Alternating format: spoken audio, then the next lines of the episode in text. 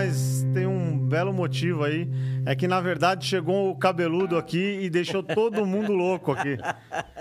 E por um bom motivo, a gente vai começar aqui junto com Silvio Brito, Zé Wilson e a Margarita. senhora Margarita. Margarita é igual a da bebida, Margarita? Como la tequila. Aí sim, hein? Não é igual pizza, não. Igual tequila. Uma boa tarde, boa tarde, João. Boa tarde, o Jorge, a Bel, tua esposa, né? É, uma boa tarde a todo o pessoal, todos os queridos amigos aí que estão hoje é, curtindo com a gente esse momento, né? O pessoal da técnica aí hoje fizeram uma correria aí. O Jorge tá de parabéns. A Abel ajudou a gente aqui trazendo as aguinhas, É. as canecas, né? Já vou tomar um pouquinho. Nossa, já tem gente perguntando se pode fazer as perguntas ao vivo. Pode. Eu tô aqui com fa- fazer a, pergunta direto no chat aqui do, do, do- Rápido, hein? do- da live que eu já pego e já engatilho aqui pro Silvio. É. E hoje a gente vai falar da vida de Silvio Brito, né? Que bom, é. E pelo que eu vejo aí, é, é muito, muito amplo, né, isso daí, porque ele é uma pessoa que começou muito cedo na música. é. Então, acredito eu aí que a gente vai ter bo- boas histórias aqui, como sempre. É, então, nós, nós- nós, ah, estamos reunidos aqui com pessoas que fazem parte da minha história, né? Isso que é importante, Da né? nossa história, né? Isso. Pô, ah, começando pela Margarita, né? É, minha esposa, já há 34 anos, né? Nós nos conhecemos já há 40, né, Margarita? 40 anos que nós nos conhecemos. O Zé Wilson, que é um irmão querido, é um amigo, é um parceiro, né? É um compositor que também já faz parte da minha vida, da minha história. E você, João, porque você, é, através do teu pai, né? Através da MD Music, você também, nós nos conhecemos há muitos anos, já fizemos vários trabalhos juntos, né? Temos uma parceria maravilhosa que eu só tenho que agradecer de poder ter você também com a gente nesse momento. Então eu estou muito contente, muita vontade aqui com vocês. É bacana ouvir tudo isso daí.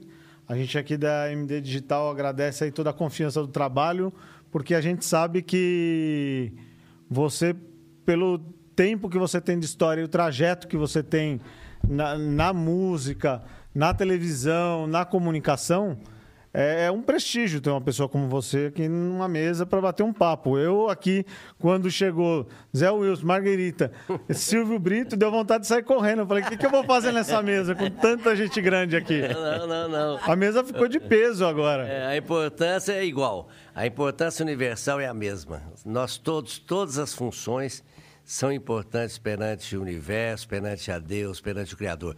É, é, é, a nossa função hoje não existiria se não fosse você aqui hoje, né? Com Com o teu certeza. estúdio, com, com, É, com, o teu, com, a, com o teu, tua âncora, né? É. Tô, de, tô de aprendiz de Silvio aqui, porque o Silvio já tem muitos anos aí de, de apresentador. De, inclusive tem um programa de televisão, pode falar do seu programa aí da, É. na Rede Vida, né? Eu já vou aproveitar Silvio, Silvio. Brito em família, né? É. Convidar todos vocês é, a participarem, de, a assistirem, né? E participarem também, porque a gente interage muito com, com, com os telespectadores, com os internautas, através do Facebook, do Instagram. É um programa que tem como objetivo mostrar o lado bom e bonito que existe em todas as coisas, sabe? Tirar o resultado positivo de todos os fatos, de todos os acontecimentos. E, é, na verdade, é é a nossa casa. É onde a gente recebe a Margarita e as nossas filhas. Nós recebemos todos vocês, nossos amigos, nossos convidados, né? Como hoje aqui você está recebendo a, a nós todos, né? E deixa eu apresentar aqui o estúdio para vocês.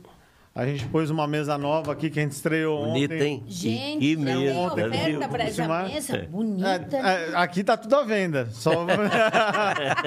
é só fazer uma bela oferta que a gente vende. o João, o João, o João é filho do Marcelo. O Marcelo foi um, olha, gente, foi um, um dos homens mais importantes do disco no Brasil, viu, Zé Wilson? Marcelo Duran lançou vários artistas, é compositor, produtor, né? Criou um selo, é, conhecia tanto do, do, do mercado que ele criou um- uma produtora e um selo, né? É que Uma gravadora. ele fez praticamente um, um- um- um- afronta às, às grandes, né? É, numa Porque época antigamente que... só tinha espaço para quem estava nas grandes managers É, né? aí. É. E ele criou um espaço para o independente poder desenvolver e É distribuir o isso, seu trabalho, isso, né? Isso, isso. É, Foi o primeiro, né? Ele foi o primeiro Foi, foi o primeiro. é, a en- enfrentar esse sistema, esse esquema todo, né? Hoje não, hoje nem precisa enfrentar mais porque já, já, eh, radicalizou, né? Já, já assim, já disseminou, né? Essa, esse novo, essa nova forma de trabalhar independente, né? Mas teu pai tem uma importância muito grande Ele foi o pioneiro. na nossa Foi o história. pioneiro, é. foi o visionário do sucesso que o Então, pai é, e era também um, um- um excelente comerciante. é, e tinha cabelo no nariz, igual o João, assim, ó. É por isso então que a mesa tá à venda. E aí eu queria mostrar para vocês que cada um tem sua câmera. Silvio, você pode falar naquela câmera de lá. É, eu tava falando pra aquela, olha que loucura. O Zé pode falar ali, viu? Marguerita tem uma câmera exclusiva para ela também aqui. Olha. Essa aqui o Silvio, Silvio ligou antes e falou que queria uma câmera só para ela. Eu Ah, claro. é. Já separei. A mais bonita da mesa. É, então, agora, para vocês, queridos amigos telespectadores, uma boa tarde. É isso aí. Oh, tem a minha filha que está em Atlanta agora. Ela tá Falou assistindo que a gente? entrou, está assistindo. Oi, Claricinha. Ô, Clarissa, Oi, um Clarissa. beijo, querida. Nós te amamos muito. Ai, que beleza. Então vamos começar a falar aí da sua história, porque você é de Minas Gerais, certo? É, nasci em Três Pontas e fui criado em Varginha. Então, eh, já, já engatilhou uma pergunta aí que eu tenho uma curiosidade enorme, né? Essa sua, é, é, é, sua fixação, porque a primeira vez que você chegou para fazer um- uma capa de um, de um disco, você queria, queria que tivesse um ET na capa. Um disco voador, não era um ET, era um disco voador. E vem exatamente por causa da cidade de Varginha ou não tem nada a ver? É uma coisa que você já. Não, não, não tem nada a ver, não. Não tem nada Ele a é ver. o não. ET de Varginha. Ah, esse cabelo é só para disfarçar, o cabelo e o óculos. É, porque ficam procurando o ET, é fácil, o ET de Varginha sou eu, pô. eu que saí de lá há algum tempo e voltei. Mas é, é, essa, essa procura interior por uma. por- pelo que. incompreensível, né? O, o adimensional, né? Essa é uma coisa que sempre fez parte da minha vida, sabe? Independente de ter eh, ser cidadão varginhense, né? Eh, sabe, eu sempre tive essa procura. Você sabe que, por exemplo, São Tomé das Letras é uma cidade ali pertinho, né? Fica a 40 quilômetros de Varginha. Eu ia a São Tomé das Letras, desde criança, já tinha assim, uma fascinação por São Tomé das Letras. E São Tomé das Letras é uma cidade mística, onde muita gente vai à procura também de outras. eh, outros fatos, né? Outros, Outras fumaças? o- É. Não, aí já é diferente. aí, aí já é. Já é, É você que tá falando, né? É você que tá falando. mas, mas, inclusive, eu tenho uma música que se chama São Tomé das Letras, né? Eu Pelos sei. caminhos de São Tomé das Letras.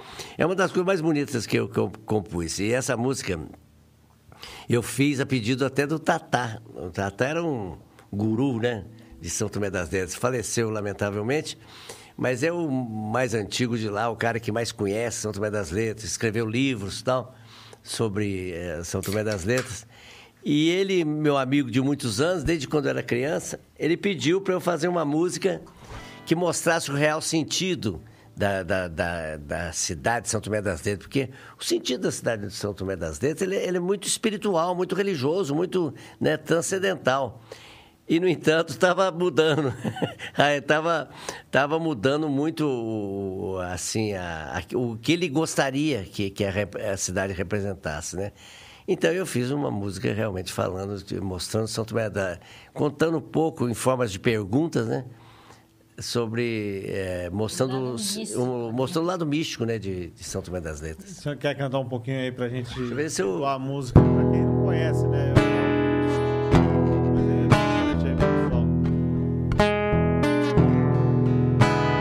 Será que todo peregrino que passou por essas trilhas já se perguntou quem eu sou, pra onde eu vou?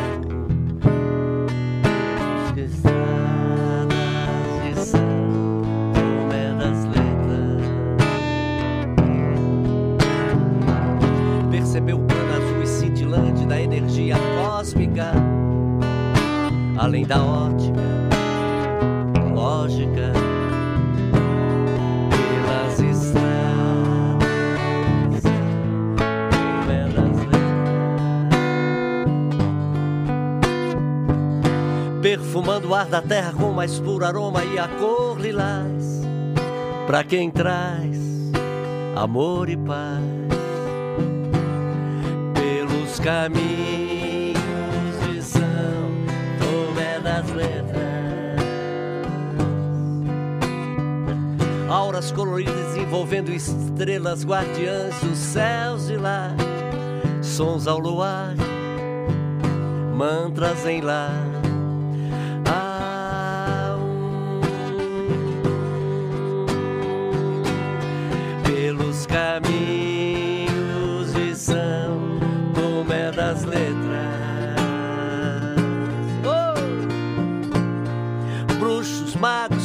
E profetas loucos tentam decifrar o que há lá, se é que há, pelas montanhas de São Tomé das Letras.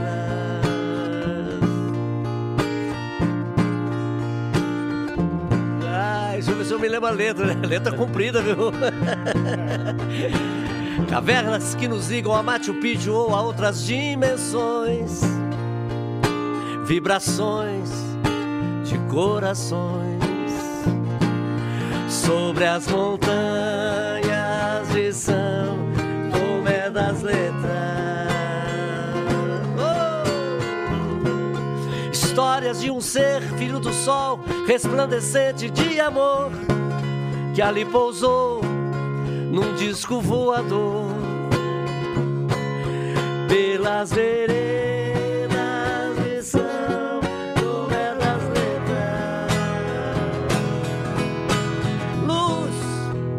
para quem não viu, mas enxergou. Fé para quem sentiu e acreditou. Que todas as estradas levarão uma saída a uma só verdade que nos une pelo amor que gera. Vida.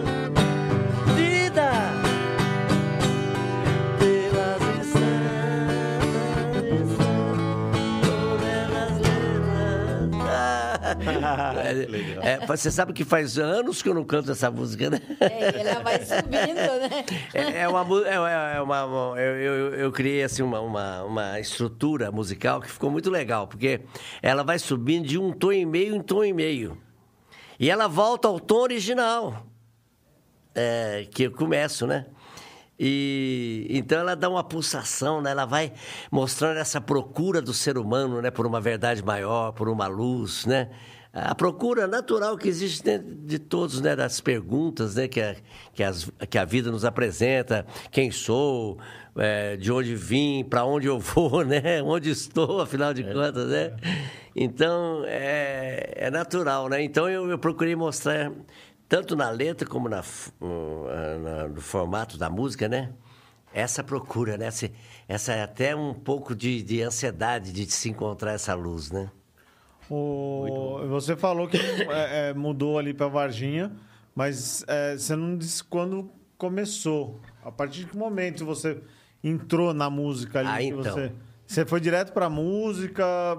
Como é que deu esse start? Então, Você a... tinha pais músicos? Não, tinha. Não. Meu pai tocava violão, mas nunca eu vi ele tocar violão. Minha mãe falava que ele tocava violão quando era quando eram namorados ainda, mas ele não, não foi um Era profissional. seresteiro. É.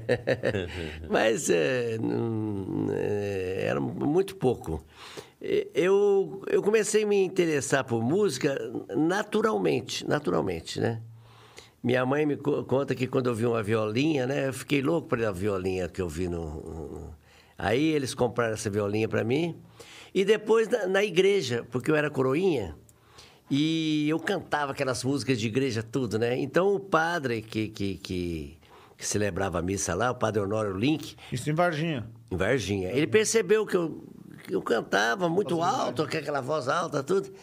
E ele me convidou para cantar num programa infantil que ele ia inaugurar na Rádio Clube de Varginha, que é, era uma audiência, João, essa rádio dominava quase que Minas Gerais inteirinha a audiência dela. Porque naquela época a televisão praticamente estava no começo, né? Então, é, eu, eu comecei a, a cantar nesse programa, fui campeão desse programa três anos consecutivos. E no final do ano fazia um concurso para ver qual criança que, que, que ganhava, né? Eu fui ganhando todos os concursos, fui assim, eu era fã do Roselito, da Brenda Lee, do Paul Anka, né? Que eram os artistas que faziam sucesso na época. E eu comecei a imitar todos eles. Minha mãe entusiasmava muito, meu irmão mais velho também gostava muito de música. Ele me ensinava, tirava as letras em inglês para eu cantar, espanhol, italiano. Eu comecei assim a desenvolver muito esse lado de cantar em vários idiomas, vários estilos de música. Era fã do, do Ivon Cury, nossa, cantava todas as músicas do Ivon Cury. Então, é uma coisa que eu fazia com muita facilidade. Fui ficando muito conhecido, comecei a fazer show em toda a região. Tudo quanto é artista que chegava para fazer show lá em, em Varginha, em Três Pontas, eu fazia a preparação. Aí era contratado para fazer é, o show de preparação para o artista, né? Porque eu já levava público, né? Porque eu já ficava, eu fiquei muito conhecido. E com 10 anos de idade eu ganhei, gravei o meu primeiro disco. Com 10 anos? Com 10 anos de idade, é, imitando Cantando o Roselito. Ah, tá então, é, era... As mesmas músicas é, que você já tocava na rádio. É. Gravei essa música aqui, ó. Una vez un ruiseñor con las claras de la aurora quedó preso de una flor, lejos de su ruiseñora.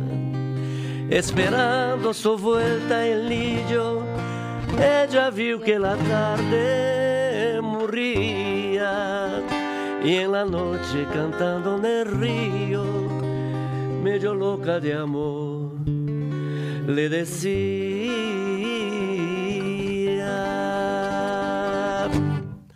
¿dónde estará mi vida? ¿Por qué no viene? Essa música fez muito sucesso, né? Que Rosita incendeia, me lo entretiene. Águas claras que caminan entre juncos remimbrales Dile que tienen espinas las rosas de los rosales. Dile que no hay colores que yo no tenga, que me muero de amores. Dile que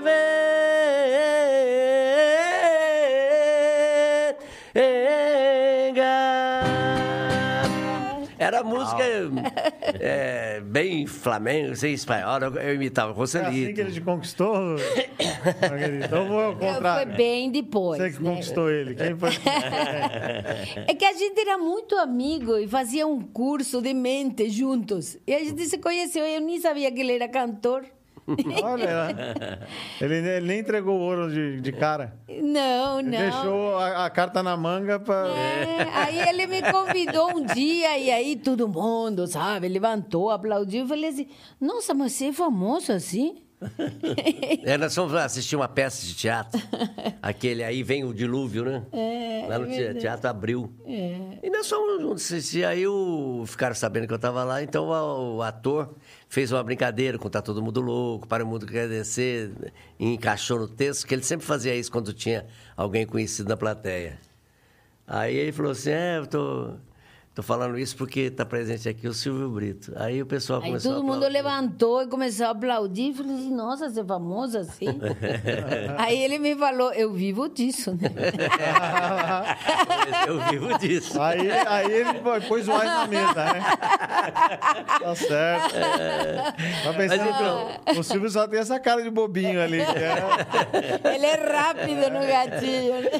É, então, João, eu, eu cantava vários tipos de música, botar as músicas vão cor e tudo. Mário Lanza, né? Aquela é, Santa Lucia, é, é, Solemio, aquelas músicas. Cantava em inglês as músicas da Brenda Lee, do, do Pô, assim, eu cantava em vários idiomas. E como o pessoal percebia que eu tinha facilidade de cantar em vários idiomas, o pessoal começava a me ensinar. Tinha um vizinho que era, que era árabe, aí me, me ensinou a cantar em árabe, né? Tinha um outro lá que era hebraico, né? Que era israelita, me, me ensinou a cantar em hebraico. Aí eu comecei a cantar em vários idiomas no show, aquilo chamava muita atenção. Eu acabei gravando esse disco em Belo Horizonte, sendo convidado para cantar na Rádio Nacional, naqueles programas onde estavam Calbi Peixoto, é, Emilia Boba, enfim, aqueles grandes astros da, da, da, época.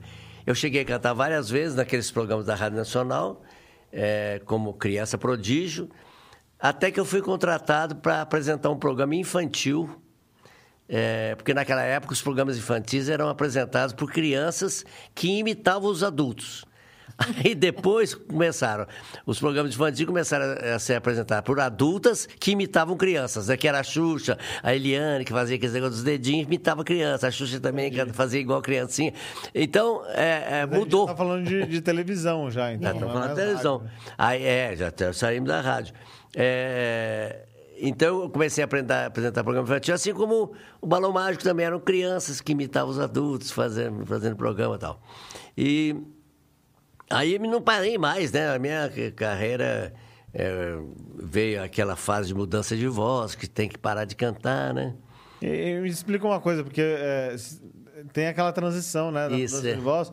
Mas antes de, disso acontecer, acredito eu, não sei, pode ter sido depois. É. Você, é, você tinha uma, uma, uma, banda chamada Paches. Ah, então, foi, foi é, é quando eu comecei, de, eu não foi na adolescência, cantar mais, né? isso foi. Eu comecei a aprender a tocar instrumento, comecei a, tocar, aprender a tocar violão, saxofone na banda, trombone na banda do colégio. Comecei Quantos to... instrumentos você toca? Ah, assim, é, trombone, saxofone, faz muitos anos que eu não toco, né? Porque eu tocava só naquela época, na época de banda. É, é, aprendi um pouquinho só de bateria, contrabaixo, mas é, é meus, meus instrumentos que realmente que eu uso para compor e pra, uh, no show é teclado e violão. Né? Piano e violão. Né? eu uso muito piano no programa de televisão também. Eu uso violão que, e guitarra, né? Que são meus instrumentos assim prediletos. Mas é, eu comecei a dedicar assim, porque como não podia cantar, comecei a, sabe, tocar tal. Até que eu formei com 13, 14 anos de idade, eu formei uma banda. É, 14 anos de idade. É, é, em, em, lá em Varginha e começamos a tocar em festinhas, bailinhos, né? Aquelas coisas. Mas já dava dinheiro isso aí, né? Ganhava, ganhava. Eu vivi oito anos como músico de baile música de show e baile. E, e, profissionalmente, assim, ganhando dinheiro, com que idade você? Ah, então, com 15 anos de idade já estava. Mas tava. Com, quando você estava fazendo a rádio ali, era tudo um. É, é, quando você estava fazendo a parte infantil ali, que você. Não, no, no contrato que eu assinei com, com a TV Ah, então você já recebia, então recebia. já não era mais amador. Eu tenho carteira, eu tenho carteira assinada é, é com 12 anos de idade. Ai, que loucura. Carteira, trabalho escravo. Carteira do Ordem dos Músicos. Ah, naquela época não tinha isso. O Ordem dos, eu tenho carteira do Ordem dos Músicos quando eu tinha 12 anos de idade. Ah. Então, é, Aquela época era diferente, não tinha esse, esse patrulhamento todo, essa lacração é. toda em cima do, lacração, do pessoal. Mimimi, a gente né? sentia orgulho de trabalhar e ajudar a família. Eu, eu trabalhei como engraxate, trabalhei como balconista, como office boy. E eu, eu sentia prazer de quando ganhava algum dinheirinho levar, porque eu sentia assim, eu estou ajudando minha família, porque minha família era muito pobre, né? Minha mãe ficou viúva. Eu tinha três anos de idade, com Você... cinco filhos, imagina, sem aposentadoria, o seu pai, sem nada. Assim, praticamente. Muito pouco, eu tenho uma lembrança muito vaga. Mas é, é, é, o interessante é que é, a gente tinha assim um orgulho de chegar com dinheiro, sabe? Quando, quando eu fui para Brasília, eu mandava dinheiro, né? Lá, lá, eu escrevia as cartas, tem até hoje as cartas, ah, já estou mandando dinheiro e tal, sabe? Tinha, assim, aquela satisfação de estar de, de tá fazendo alguma coisa, né? Isso só foi bom para. Eu não sei por que esse policiamento. A constru, todo construção agora. de caráter é, é, que é o que importa. O trabalho é, é a coisa mais nobre que existe na vida. O trabalho é, é o maior prazer que o, que o ser humano tem. É, é, é, pela energia vinda do trabalho. O dia que ele descobrir isso, ele não quer mais trabalhar, parar de trabalhar. trabalhar. E, e, as férias. Porque a sua geração é uma geração que é. só para de trabalhar morrendo, né? É. Você sabe, João, o descanso, os momentos de lazer só tem sentido se você trabalha. Se você não trabalha, ele não gera prazer. Porque é até bíblico isso. Caiarás o, o, o pão de cada dia com o suor do teu rosto. Tem gente que chega de férias falando assim: ah, eu tô cansado, fiquei um mês de férias, eu tô cansado. Você já viu falar isso? Quantas vezes? É. Não fez nada, tá cansado. Sabe por quê? Porque não mereceu aquelas férias. Ele não trabalhou para ter eu, a, a, o prazer de ter aquele momento de lazer. Então, se ele não trabalha, ele não vai ter prazer. E, o, e o dia que o ser humano descobrir isso, ele vai ver como o trabalho é uma benção, né? Como minha mãe falava sempre. É uma benção de Deus. E... Agora, não vamos trabalhar também só para é, trabalhar com prazer e, e durante o tempo, né? Porque você tem, tem que ter a hora de lazer, nós, Não, né? com certeza. a hora do teu vinho, da tua, Sim, né, da tem que tua ter a hora do, do gozo do também. né? cinema, Não é. Do relax. É. E voltando ali à adolescência, quase na idade adulta, acredito eu que foi quando você conheceu o Zé Wilson, não? Porque você um falou que para mim que tem 40 anos já de. É, não, de mas foi um amizade, pouquinho né? depois, né? Sem entregar as idades, mas vamos. vamos... Era que eu vou puxar um Google aqui, eu falei, tá aí todo mundo já. Com calma, João. Vai. O Google tá mentindo muito. O, o Google tá mentindo demais. Mas Tem é muita que tem? mentira no Google. É, é, Tem mentira no Google? Tem. É, é, o Zé Wilson foi um pouquinho é, depois, porque é, quando eu, eu tava. é, quando eu, eu tocava nessa banda, chegamos a gravar dois discos dessa banda, os Apaches, né? Eu compunha, eu já estava compondo e, e mostrando músicas aqui em São Paulo para os artistas, passava por todas as gravadoras mostrando música, né? Aquela turma de sempre, que estava sempre juntos ali, né? Peninha, o Doi Ravel, o Totó, Jean Garfunkel, Paulo Garfunkel. Eh, nossa, aqu- aquela turma toda que estava começando junto a carreira, né? E a gente passava de gravador em gravador mostrando nossas músicas, até que eh, alguns artistas gravaram músicas minhas. A, o a Vanusa fez um sucesso danado com a música minha. O, Qual música que foi? é, Tava a no- Vanusa é essa aqui. O que é meu é teu, o que é teu é meu. Para, para. E se não for teu, meu bem, não é de ninguém. Essa música fez muito sucesso, abriu portas pra mim. O Antônio Marcos também, essa música aqui, ó. Você diz que não me quer, que é inútil insistir. Faça o que você quiser,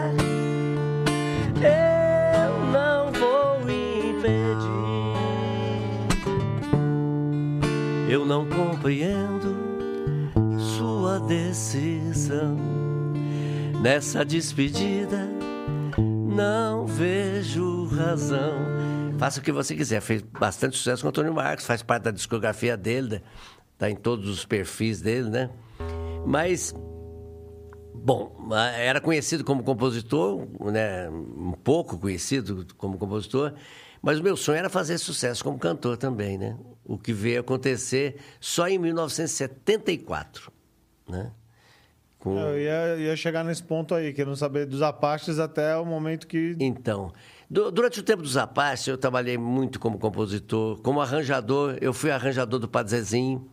Tem músicas em parcerias com o Padre Zezinho. Paulinas lá, que foi. Isso, algumas até tem meu nome no disco, outros não tem, mas é, é, é, tenho músicas em parceria com o Padre Zezinho e também muitas participações no disco dele, cantando com ele.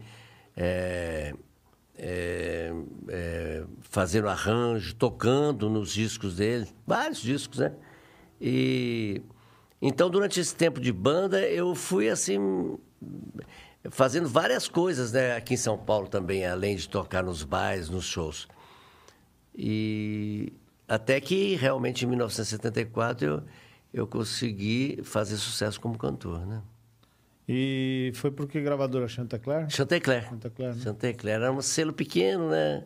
Eles falavam até que era subsidiária da, da, da Continental, né? Porque ela pertencia à Continental.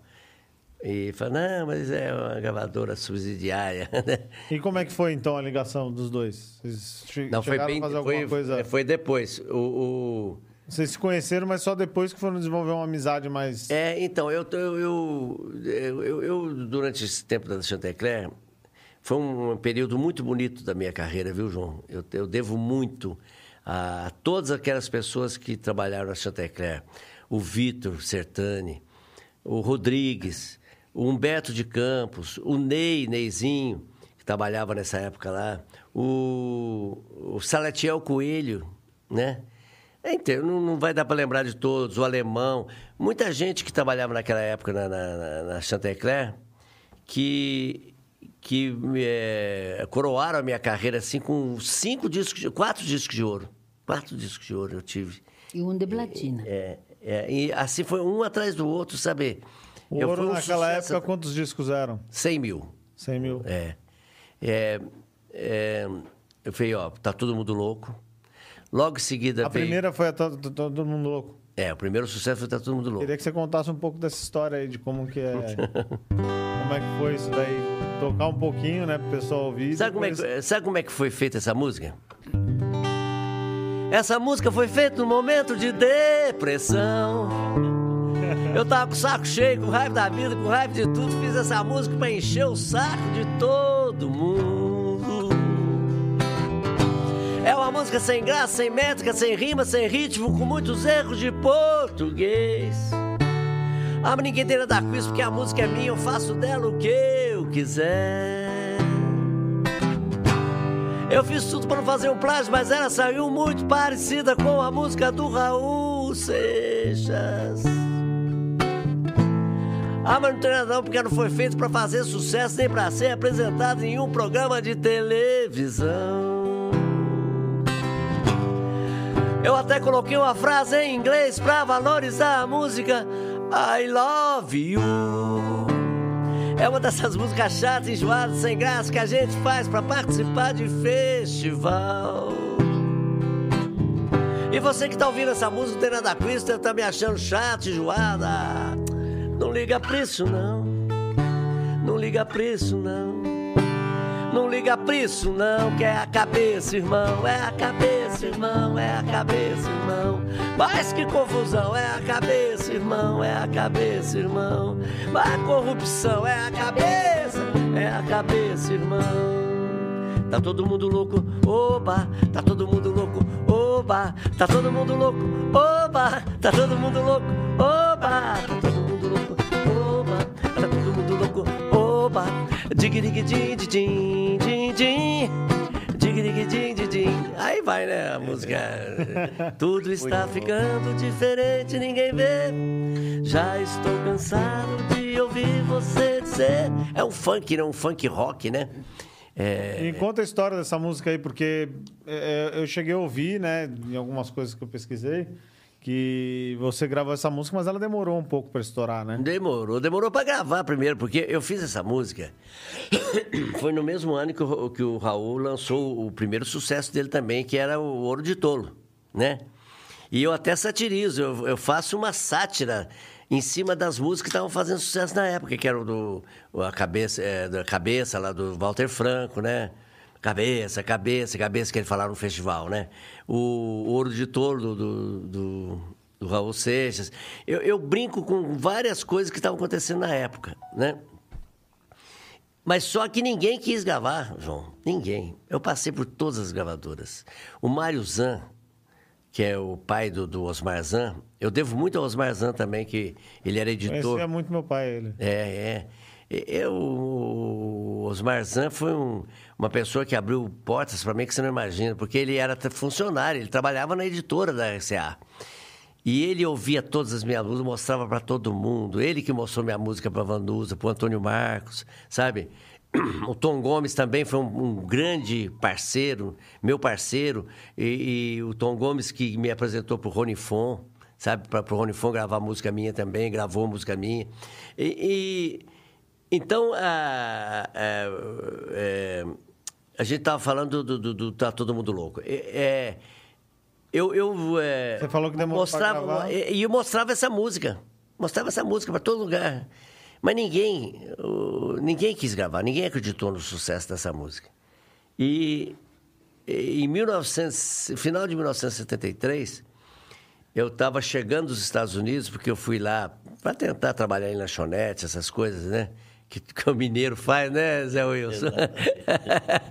Todo mineiro vai para os Estados Unidos ah, trabalhar, e entregar pizza, fazer, eh, trabalhar em lanchonete, fazer qualquer coisa, né, pra, quando a situação está difícil aqui. E a situação estava muito difícil, eu não, não- não conseguia gravar em lugar nenhum, eu fui para os Estados Unidos tentar trabalhar lá. Aí, quando eu voltei, eu encontrei um amigo meu que trabalhava na Continental. Quando eu gravei meu primeiro disco, que era em 72, se não me engano. Mas esse disco não fez sucesso. não- não- aliás, a música fez sucesso, mas com a Edith Veiga anos depois, mas comigo a música não fez sucesso. Então, eu estava até meio desacreditado também, né? Porque não tinha feito sucesso no primeiro disco, não tinha dado resultado. E...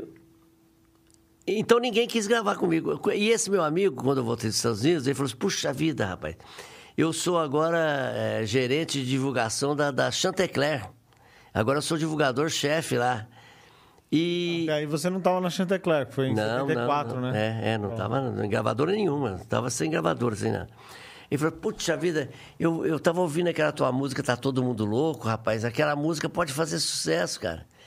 É, e eu mostrei lá, eles se interessaram. Vamos. Você quer. Eu falei, claro que eu quero, pô. Vamos, vamos correndo gravar, né? E gravamos. Tá todo mundo louco, compacto simples.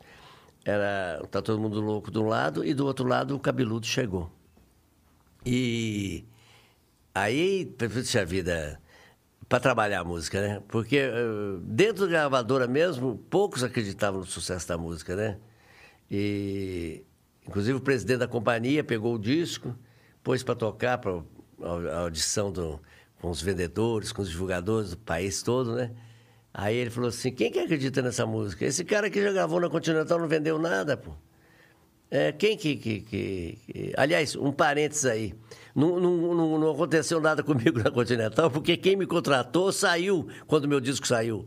Tinha, tinha feito milhares de posters um, um, e nada foi distribuído, porque ele saiu da gravadora entrou em outro lugar dele. Então, é, ele era o único que acreditava em mim, então não, não teve o trabalho de divulgação. Mas o, esse presidente da companhia falou: pô, já gravou na Continental, não aconteceu nada. Quem que acredita nesse disco aqui? Ninguém falou nada, rapaz. Os vendedores. Quantos discos você compra desse? De, é, Mal sabia ele que. É, é. Aí, esse meu amigo, que eu devo muito a ele, Humberto de Campos, ele falou: quem que é responsável então por esse disco? Ele falou: eu. Levantou. Eu que trouxe ele para a gravadora. Aí o presidente da companhia falou assim: vale o teu emprego? Ele falou: vale. Aí, ó. Falou assim: eu acredito acredito que essa música vai estourar. Bom, saiu o disco, rapaz. Ia numa emissora, falava assim: não, essa é música de intelectual, classe A. Aquele negócio daquela época tinha classe A, classe B, classe C, né? O rádio. Não, essa é música para classe A. É, aqui, é, minha rádio é popular, pô. Aí ia na rádio popular, o cara falou, não, essa música é classe A, pô, isso aqui não é pra tocar na minha rádio. Isso é música de intelectual. Olha que loucura, rapaz, não, não tinha lugar para tocar. Não tinha lugar, João. Aí, graças a Deus, o maior comunicador do rádio brasileiro que eu conheci, Hélio Ribeiro, da Rádio Bandeirantes, tinha um programa que era Brasil inteiro assistia, ouvia. Ele começou a tocar a música, rapaz, e começou a falar: olha que música genial, olha a crítica que esse rapaz está fazendo ao que acontece hoje, olha. E, e, ele era uma verdadeira bula, né? Ficava explicando as músicas, né? Ele, ele, todo dia, ele tocava todo dia a música. E eu ligava, né? Porque eu era fã também do, do programa dele, né? A hora da mensagem, né? Aí. Aí eu falei, e ninguém tocava, só ele que tocava. Eu já estava desesperado. Falei, ele vai parar de tocar, a música vai morrer. ele punha no, na programação. É, vo, é todo dia. Eu falei, se ele vai parar de tocar, né? Porque não vai ficar tocando a vida inteira. E ninguém tocava, só ele que tocava. Meu Deus do céu. Não, aí, você, aí... aí, você, falou, não vai dar, não vai dar. Nossa, aí, mais um disco que eu vou. Aí eu vou ficar na geladeira mais anos, né? Porque ninguém vai querer gravar comigo de novo. Aí é... o Bernardo Federovski, que era o diretor musical do programa do Flávio Cavalcante, que era a maior audiência do, do, país, inclusive fantástico da Globo. Ele tinha tipo um tiro-chapéu no é, tiro-chapéu. É. Ele, é. O Fantástico foi criado em cima do, do da estrutura do, do, Flávio Cavalcante, que era reportagem, era tudo, né? O programa do Flávio Cavalcante. Programa chiquérrimo, né? Só, os artistas tinham que colocar smoke para cantar no programa do Flávio é, Cavalcante. É, um negócio. É que não é da minha época, então não, é. não sei. Não, demais. É programa do Flávio Aí ele falou assim: só que é o seguinte, eu vou te colocar para cantar. E o Flávio Cavalcante era o seguinte: ele botava, botava três artistas para serem julgados. Um, o júri metia o pau, descia além e quebrava o disco. O outro dava polêmica. Né? Uns achavam bom, e o outro era endeusado, é o cara que ganhava 10 de todo mundo, né? Era a estrutura do programa era assim. Aí o Bernardo Federovski falou para mim assim, olha... Como que isso funciona até hoje, né? É, é funciona até, até hoje ainda tem... É. Falou assim, ó, o teu disco vai ser quebrado.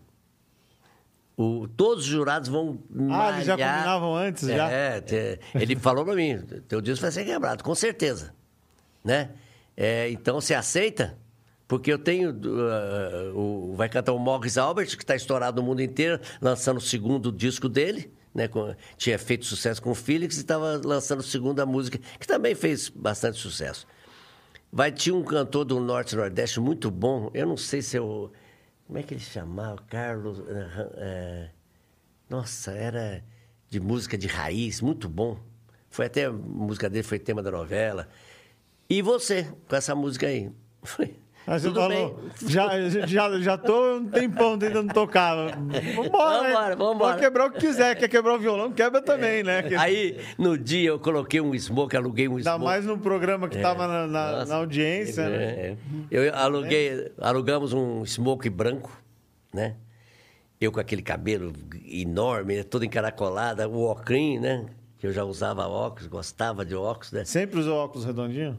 É, a partir do momento que eu, que eu vim para São Paulo, comecei a usar óculos, óculos redondinhos. Redondo. Aí, um violão branco, igual esse aqui, assim. E então todo de branco, né? Aquele óculos eh, de aro preto, né?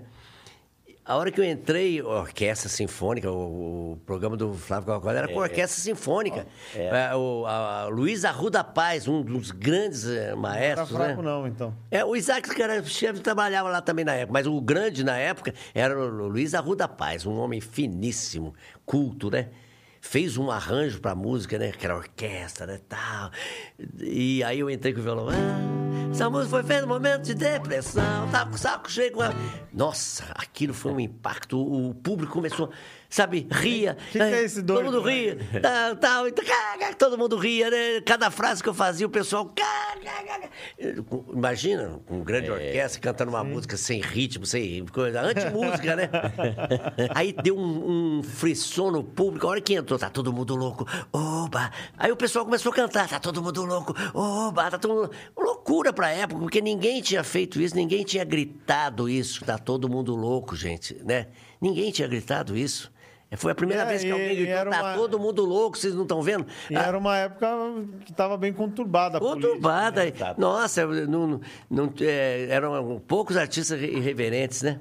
Aí, João, veio abaixo. Aí o Flávio Cavalcante pegou o disco, falou assim, puxa vida, esse disco aqui, é, até me emociona, velho.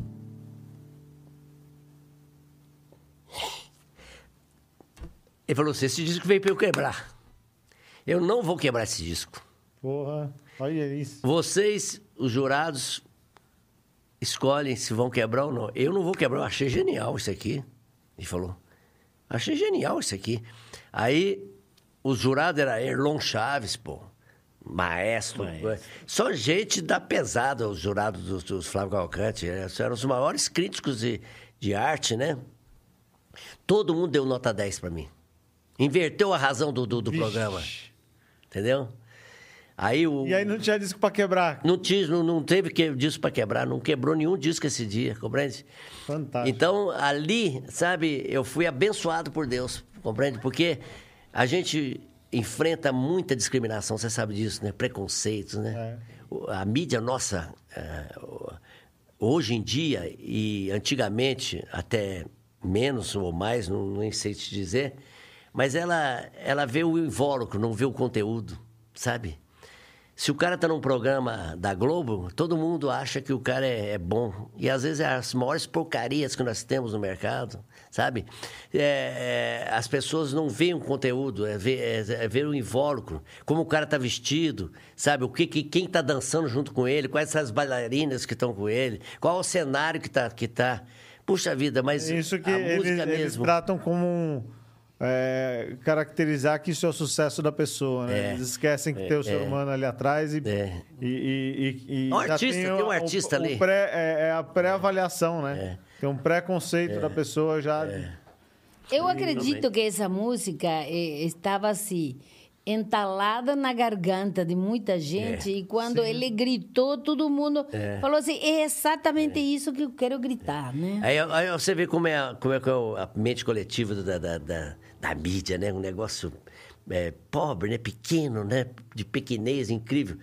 Você vê que quando o Flávio Cavalcante falou isso e os jurados todos eram nota 10, na na- o programa do Flávio Cavalcante, se não me engano, era na sexta-feira à noite ou sábado à noite. Era sexta. Na segunda-feira, todas as rádios começaram a me tocar. Todas. Sabe? Aí já. já É igual. Fantástico, viu? Cara Aí ninguém mais. Fantástico, ninguém- segunda-feira, todo mundo Ninguém tá mais tocando. frear. Era- Aí não, só teve uma rádio, que não- um programa que não me tocava. Sabe? Um programa. Não vou falar o nome. É, eu, eu ouvi o programa todo dia, né? Porque era um programa de muita audiência. E, a- e os ouvintes, naquela época era verdadeiro, né? O, Ligava mesmo. Ligava e era na hora, punha no ar, né? Hoje não, hoje é tudo produzido. Mas naquela época, ligava e eu, eu via o... "Tá, Toca Tá Todo Mundo Louco. E o, o locutor, né? o comunicador, falava assim, essa música eu não toco aqui. Ele respondia sempre a mesma e não coisa. explicava o porquê. Não, ele falou, eu já falei que essa música eu não toco aqui. E todo dia alguém pedia essa música, sabe? Aí os caras ligavam só de. Mas esse cara foi bacana ao mesmo tempo. Porque ele não me conhecia, sabe? E ele criou um, um preconceito, sei lá, uma discriminação em relação a mim. Não sei de onde vinha, né? E quando ele me conheceu pessoalmente, no meu segundo disco, que fui levado no programa dele para ser entrevistado, ele ficou tão fascinado e tão arrependido que ele que estourou praticamente meu segundo disco, que era o Nostalgia 65. Foi ele que, sabe, ele, ele parece que ele falou assim, não, agora eu tenho que, sabe... Redimir. re- Me redimir com esse cara, sabe? E, e ele falou, né, e o que ele falava de mim, né? eh, me chamava de gênio, tudo, e, mas no primeiro disco ele, ele não, não tocava. Você vê que eh, acontece muito disso na nossa carreira, né? De você ter que conquistar, né? Sabe, um espaço, eh, fazer com que as pessoas dis, de- dis- dispam, né? do- dos preconceitos, para ouvir a tua arte, o teu trabalho, independente do que você aparenta para ele, né? Não é a tua roupa que, que ele tem que olhar. Não é o teu cabelo, sabe? Não é o teu óculos. Não, é o, o conteúdo da tua obra, né? né? Então, Teu caráter, e isso a, vi- a- valores. é, a vida inteira a gente trabalha com isso, João. Mas A é. é- vida inteira, até hoje. Se você parar sabe? pensar, é, eu vejo assim, pelo contexto assim, de todas as músicas que você faz, você sempre tem um, um- um- enfoque assim é, de tratar de problemas sociais, né? É. E a gente percebe, ouvindo suas músicas, É. que o, o tempo pode passar, por mais que passe, a gente acha que a humanidade evolui. É, Só que se a gente parar pra pensar o que você cantava há 30 anos atrás, é. é realidade hoje ainda. É, todas as Você faz músicas, micro adaptações, mas a- o ser humano não mudou. É, não, É impressionante como a- essa, É essa mesmo, visão né? de, de que a, pessoa tem. é, é, de, de avaliar a pessoa pelo que ela tem, o que ela é, como ela se porta, do que os valores internos que ela tem. É.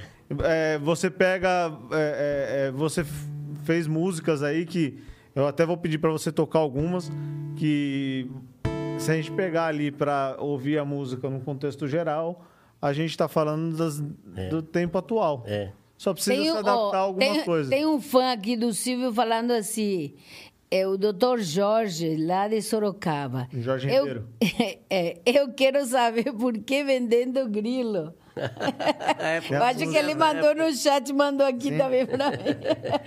É, é vendendo grilo. Você sabe, eu vou só dar um parênteses para vocês até verem como é que vai esse, esse- essa falta de bom senso da, da, da- da mídia, do- dos grandes, do, do que, do- dos formadores de opinião, às vezes, no Brasil. Né? Não todos, graças, graças a Deus existem exceções, né?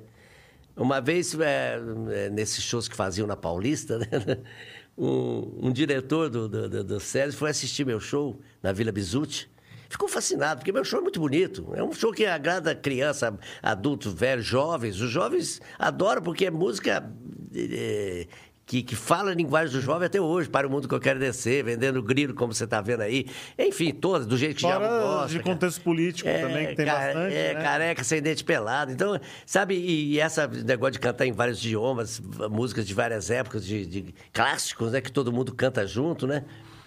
E aí ele falou, nossa, eu preciso fazer um show com você na Paulista. Não, esses, aqueles shows que faziam na Paulista todo, todo, todo domingo, sei lá, todo sábado.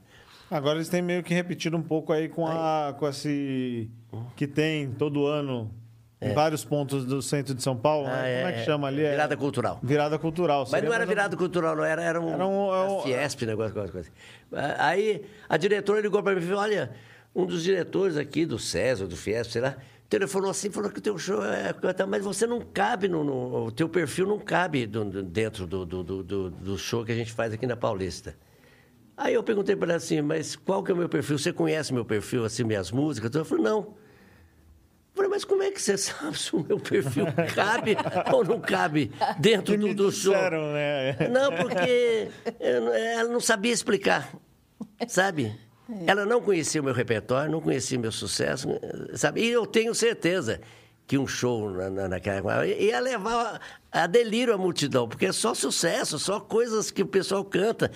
Muito mais do que o show que às vezes eles levavam de gente desconhecida, que ninguém sabe quem é. Mas que perfil é esse que é preciso para poder fazer um show na Paulista? É. Né? É. uma coisa estranhíssima, né? Que, que todos os artistas que, que, Eu acho que a- não a- fazem parte desse pacote, desse, desse pensamento comum, passaram por isso. O próprio Raul também. O Raul foi endeusado, virou mito depois que morreu. Mas ficou 10 anos aí. Você, você, você deve saber dessa história. Teu pai acompanhou isso de perto. Sabe? 10 anos sem gravadora, fora do esquema, sabe? Só no, quando estava para morrer, porque parece que perceberam que ele ia Não. morrer, começaram a fazer homenagem para ele. Simonal também, né? Simonal, um monte de artistas que não, que não faziam parte do, da, da- dessa visão pequena, né? do- do- de um perfil que, que é rotulado, estereotipado para que. Mas você vê que, apesar de tudo isso, conseguimos sobreviver e estamos aí até hoje, graças a Deus, com sucesso e fazendo, trabalhando, fazendo show em todos os lugares, lotando É, todos isso que você lugares. falou é uma coisa muito importante, né? Que você. é, eu percebo, assim, pela história da tua carreira musical, que você é praticamente um camaleão, né? Porque você foi se adaptando aos meios e, e ao- e aos períodos. E começou com nove anos, agora acredito. Mas não sou só eu, não, viu? Dom? 60 e pouquinhos. Tem vários artistas bons aí que também vivem, talvez não tão intensamente quanto eu, dada os anos de carreira que eu tenho, né? Só por isso também. Mas que enfrentam as mesmas coisas e, e- e lotam todos os lugares que vão. Zé Geraldo é um exemplo disso. Zé Geraldo, todo lugar que ele vai, ele lota. Mas eh, nos grandes esquemas ele não está, nos grandes Nas sistemas. grandes mídias, É. né? O Francis Lopes, que eu adoro, pô, é, que é Também. contratado aqui da, da, da gravadora MD. Pô, esse cara faz músicas geniais, sabe? Canta bem, Fantástico. já tem uma energia, uma emoção quando canta, sabe? Não- E não ele é tá um no cara esquema. igual você, É. que gosta, ele tá sempre se adaptando ao, É, é. ao que está acontecendo É. e ele vai sempre criando e se respeitando os valores E- dele. e numa carreira- Eu percebo que você também faz isso, você Isso. continua sempre é, tratando a arte e respeitando com seus valores. Você não, não apela, né? É. Você não vai para o lado apelativo que, É.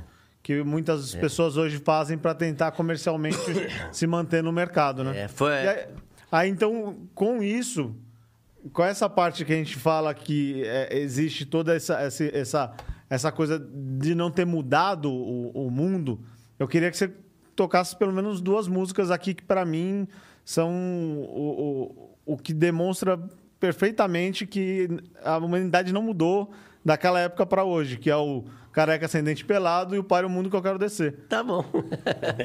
Ué, e o grilo do Jorge? Ah, e responda o. ó, a gente É. tá co- deixa eu, antes da gente tocar, eu queria agradecer aqui, tem o Antônio Gladson, tem o Francisco Ribeiro, todo mundo elogiando o seu trabalho. que bom, obrigado. E da Clarissa também. É, A Clarissa tá aqui, falou que tava aos prantos aqui com a sua história. falou que sempre se emociona quando você conta, conta a história do, do disco lá, que não foi quebrado. É. O, e o Antônio ele fez uma perguntinha aqui, também junto com o do, do Jorge Ribeiro, que se você já compôs, acredito que sim, mas eu vou perguntar para que você responda. É, se você já compôs alguma música em outra, outro idioma, em outra língua, né? Se você teve alguma composição. É. E, e, e a do Grilo, ela quer saber por quê. Do grilo, vendendo grilos. tá bom, bom, uma por uma. Ah, ah, ah, vamos começar pela última, né? É, seu, é, do, do, do, do, grilo? Do grilo é, é, Como é que eu fiz o grilo? É isso? É, não, ele quer saber por que grilo. Ah, é porque eu, é, ah, então, eu acho que ele deve ser. Era uma gira da época. Na, na, na verdade, é, eu criei essa gira, vender grilo, sabe? Porque o grilo fica cri, cri, cri, né? E eu, eu, usava muito isso aqui. Esse cara tá me vendendo grilo. Olha, tá, olha, já vem com grilo de novo, já vem com grilo, já vem com grilo. Ah, essa gira surgiu de você? É. Eu lembro quando eu era pequeno, a gente falava muito, vem é. com grilo. Eu, eu falei, putz, vida, esse cara é um verdadeiro grilo, né? Grilo. Aí eu fiz o, o... Mas o grilo, realmente, quando aparece um grilo, especialmente em casa do interior, geralmente. A gente não acha ele. Você não acha e ele. Qui, qui, qui, e você não consegue dormir. Aqui, é, existia o fato que aparece, é um grilo, né? É, porque o grilo né, não deixa você dormir. Mas eu criei o, a, o a, vendendo grilo. O cara que vendia grilo para todo mundo. Que ele está sempre vendendo grilo, sabe? Ele chega e começa. Pra é, causar, né? Causar, o cara que chega é, para causar. É. Colocar então, conflito é. na turma. Então eu fiz a música, porque eu, eu, quando eu apresentava um programa de rock, um programa de juventude, aliás, junto com o Fábio Júnior, né? E, e, eu usava muito, eu criava muitas coisas no programa. E eu criei esse, esse, esse, esse slogan. Eu falei assim: esse cara é um, não dá tapa em biscoito molhado, né? Esse cara vende grilo para todo mundo. É, é, sabe, eu, eu, usava essas, essas brincadeiras para anunciar, para é, anunciar os convidados, né? E um das, uma das coisas que eu fiz é vendendo grilo, né? É, deixa todo mundo mole, né? É, esse cara deixa todo mundo mole. Então, é, eram umas gírias que eu, que, eu, que eu criava e usava no programa. E o Vendendo Grilo foi é, daí que surgiu, né? Que é essa música aqui, só um trechinho. É uma música, um acorde só. Eu acho que é a única música que só tem um acorde, ninguém percebe. Porque ela, ela varia tanto, né? Que porque tem um samba de, de, uma nota só, né? Que não é de uma nota só, né? Porque o refrão dele já são várias notas, né? Essa não, é um, uma música de um acorde só. Tô vendendo grilo, tô vendendo grilo, tô vendendo grilo, tô vendendo grilo, grilo. Tô chegando pra cantar, quem quiser que me aguente ou se mande de uma vez. Com licença, é a minha vez. Tô dando a prestação, marca pra na promoção, tem que falar com o homem. Mas qual homem? O mensalão.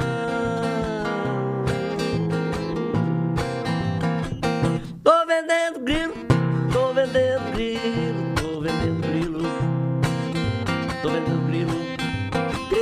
Aí vai, né? É uma letra enorme que tira sarro de tudo também. E sempre usando os trocadilhos, né? E é uma música que fez muito sucesso, inclusive é lembrada até hoje, principalmente nas brincadeiras.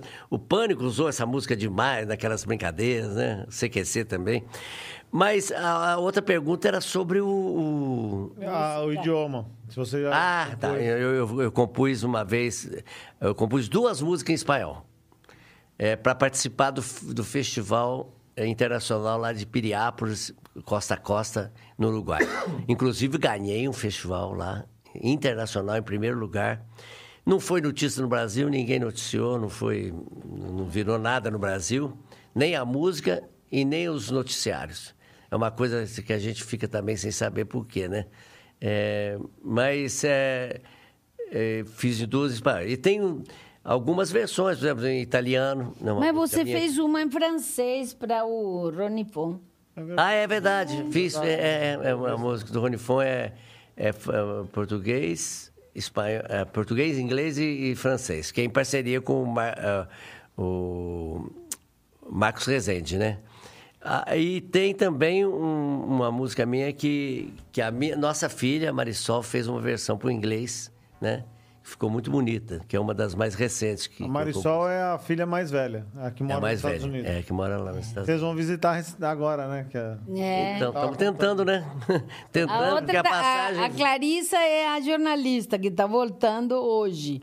Que é a que cá. participa do programa com você. Isso, a Marisol é arquiteta. Certo.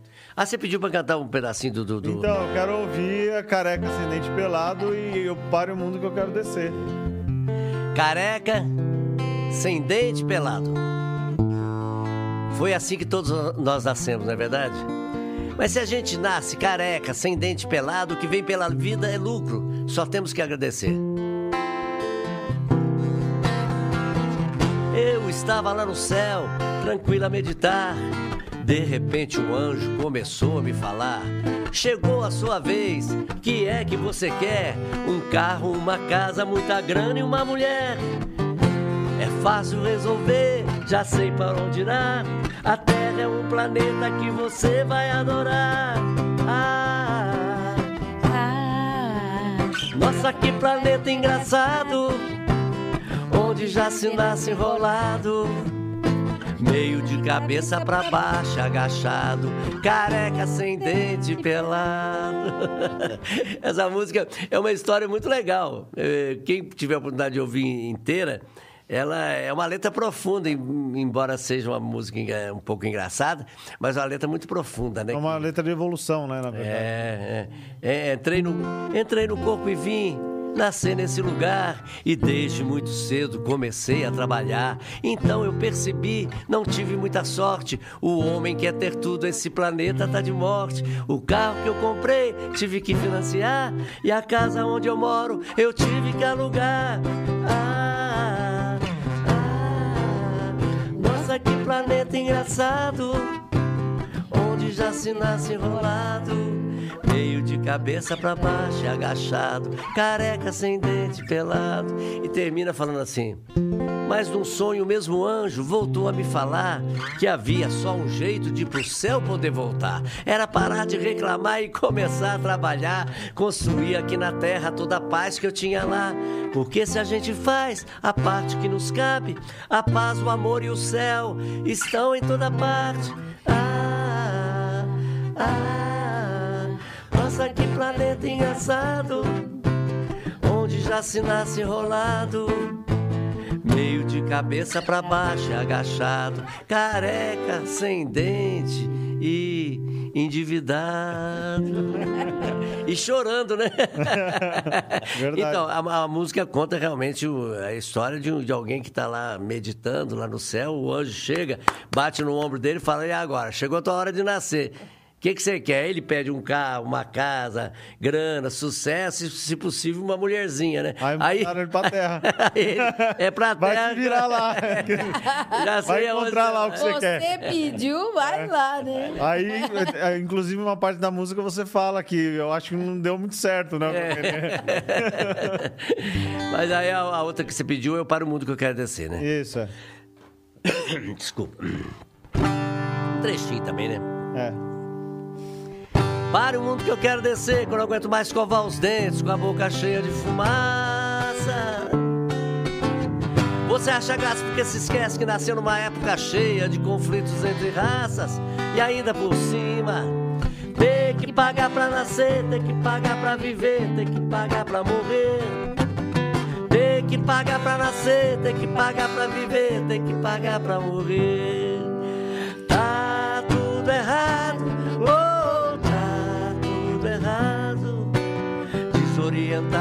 Segue o mundo enquanto eu vou ficando aqui parado. Oh, tá tudo errado, oh, tá tudo errado. Mas se Deus quiser, será. E com certeza tudo há de melhorar. Essa é uma adaptação, né? Essa música parece que foi feita hoje, né? Impressionante, né? Todo Precisa- mundo. não precisa nem de adaptar nada. É. Igualzinho, né? É. O, o Erasmo uma vez encontrou comigo no, no, no Prêmio Sharp, lá né, no Rio de Janeiro, e falou assim: pare o mundo que eu quero descer, Silvio Brito. Puxa vida, a música que nós esquecemos de fazer. o Raul também falava isso, né? Inclusive, ele usou essa música minha numa música dele, que ele cita, me cita na música dele. Eh, Ligo o rádio, ouço um chato que me grita nos ouvidos, pare o mundo que eu quero descer, né? Porque essa música realmente foi um achado, né? Foi um sucesso danado. Foi uma música mais polêmica da minha carreira. Enfim, é, A Rita Lee também usou também essa minha música alguns anos atrás, aí uns 10, 15 anos atrás, no Palaco né? É, que ela fala também no refrão várias vezes para o mundo quer descer. Tem uma dupla sertaneja também que usou essa frase. A Nestlé, né? Para o mundo que eu quero Nestlé, né? Campanha da Nestlé. Só que não pagou nada para isso, né? E olha lá, ó. É uma pena. Tem, tem que cobrar, né? Tem que ir pra cima É, dele. mas deixa a consciência deles. É, é, Você já, já, já se pode dar o luxo de ter a sua vida normal sem criar conflito com ninguém, né? é, é, Acho que não, não é necessário, né? Não é um. Até aqui, até agora, eu tive o privilégio de nunca ter usado desses, disso aí para poder é, sobreviver, né? Da minha arte, da, da, da minha obra. E, e, graças a Deus, muito bem até aqui, até agora. Eu acho que o, o- o ser humano evoluído é o ser humano que consegue pensar dessa maneira, né? E tá tudo ali. já É, tô aqui pra plantar o bem, ser lembrado e, e tocar. Aí eu Se tenho- não vem por ali, vem por outros Sim, canais. Vem por outros meios, né? Vem por outros meios. Não precisa vir agora, pode vir depois. É, isso aí vem. Sempre o que- tudo Lá que de planta, vem. colhe, É, né? É, lá de cima sempre. E tem aqui uma pergunta do José Antônio, Antônio Silva. É a música nos, Nos Becos da Vida foi baseada em fatos reais? Então, essa música. Eu não é- conheço essa é, música. É, é uma música de parceria com, com o Ademir Martins, um querido eh, parceiro também, né? E que eu admiro demais, sabe? Até rendo minhas homenagens a ele. Essa música foi inspirada num- num- numa cena que nós vimos num- na rodoviária. O cara estava escrevendo uma carta antes do ônibus sair, deu para o cara levar a carta no ônibus. E nós usamos a imaginação, né? Falei, puxa vida, deve ser um, é, o cara do Norte, Nordeste, pela aparência, tudo. Tá mandando uma carta para a mãe, né? Que tá lá no, no Norte Nordeste, né? Daí que surgiu a inspiração, né? Essa música aqui, ó.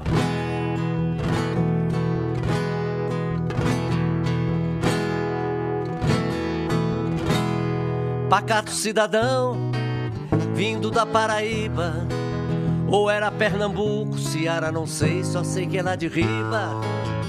17 anos, 17 irmãos, 10 ainda com vida. Saiu pelo Brasil, foi para São Paulo, levou quase nada, o que mais pesava era um montão de calos. Pau pra toda obra, vontade de sobra em busca de trabalho.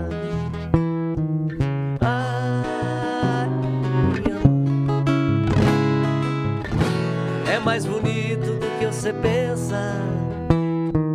Ah, meu pai, arranjei serviço aqui no edifício. Abraço, tchau e benção.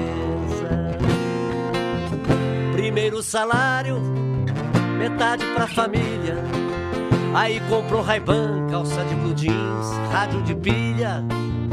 Ainda sobrou um troco de muito hora extra, ai que maravilha. Uma moça no Ibirapuera. Morena bonita, jeito de artista, flor de primavera. Aí então danou-se, ele apaixonou-se, namorou com ela. Ah, minha mãe, é mais bonito do que você pensa. Ah, meu pai.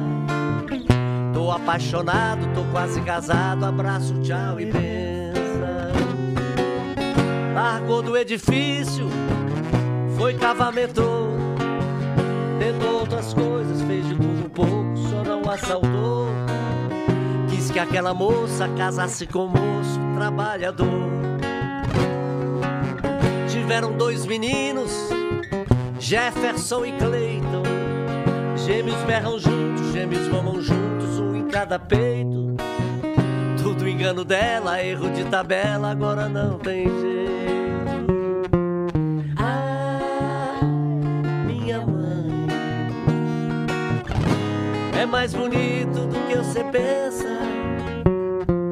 Ah, meu pai, agora eu sou pai, quem nem cê é meu pai. Abraço, tchau e benção.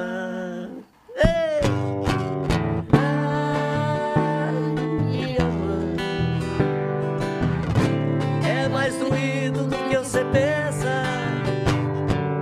Ah, meu pai, coração ferido, mais que arrependido. Que saudade imensa.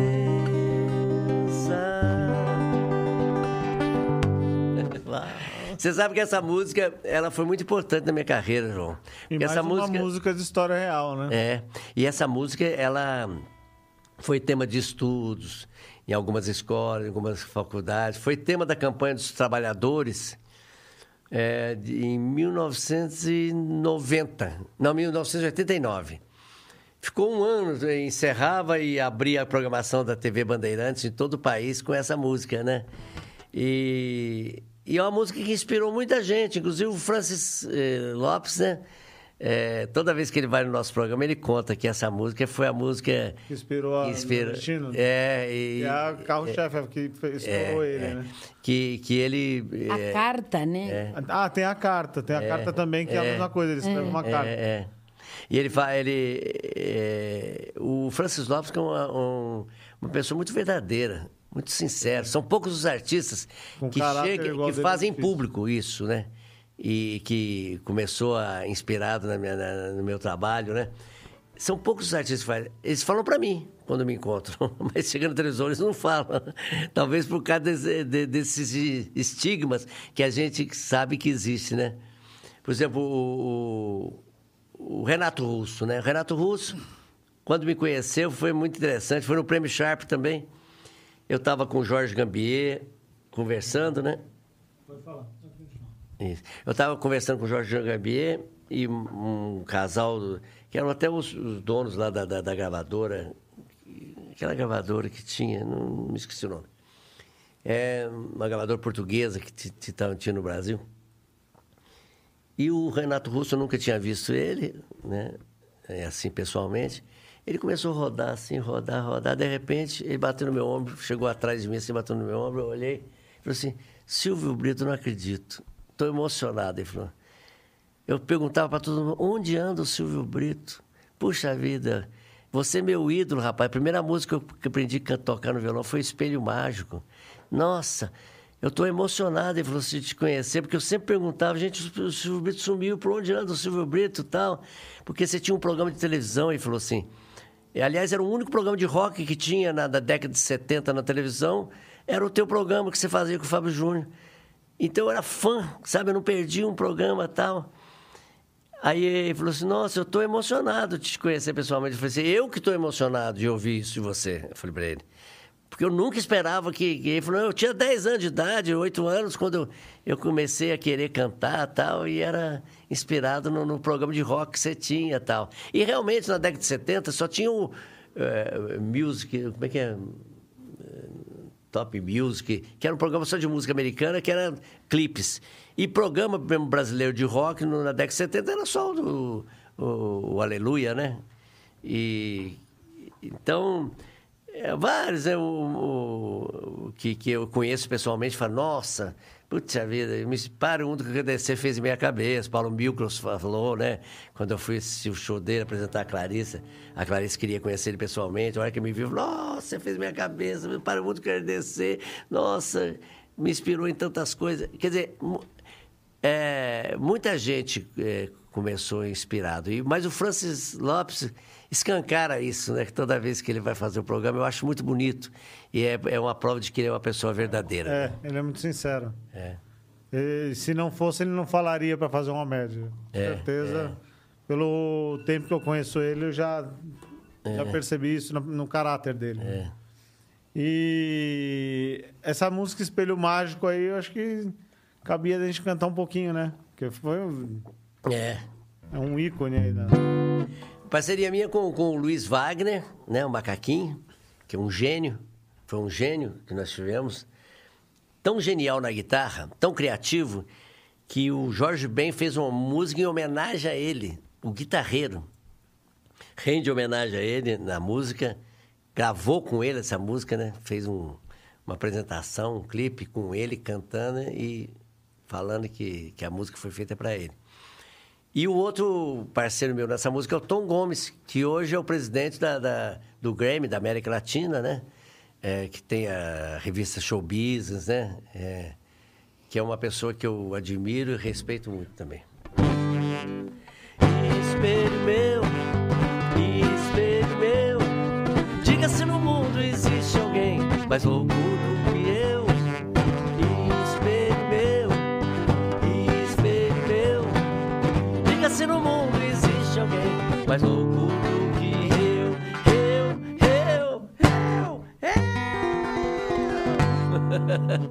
Salve os loucos, salve os loucos. Nova dimensão de quem não viu razão pra ser normal, nem débil mental.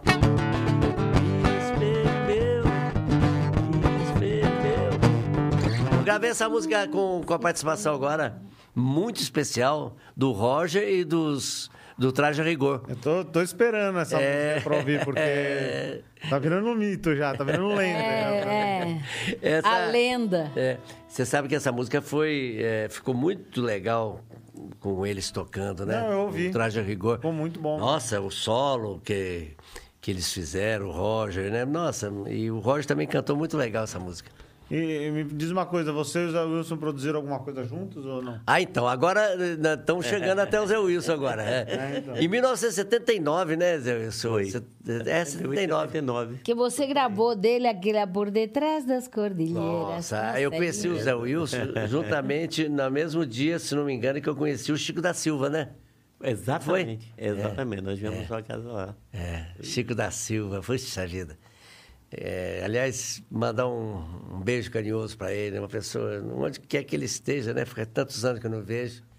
Mas o Chico da Silva é compositor de vários sucessos, né? Exatamente. Aliás, os, os maiores sucessos do, do, lá do, da festa Paritins, né? Vermelho, vermelho, vermelho. Aquele sucesso todo é do, do Chico da Silva. É do Chico, é. Inclusive, sufoco, né?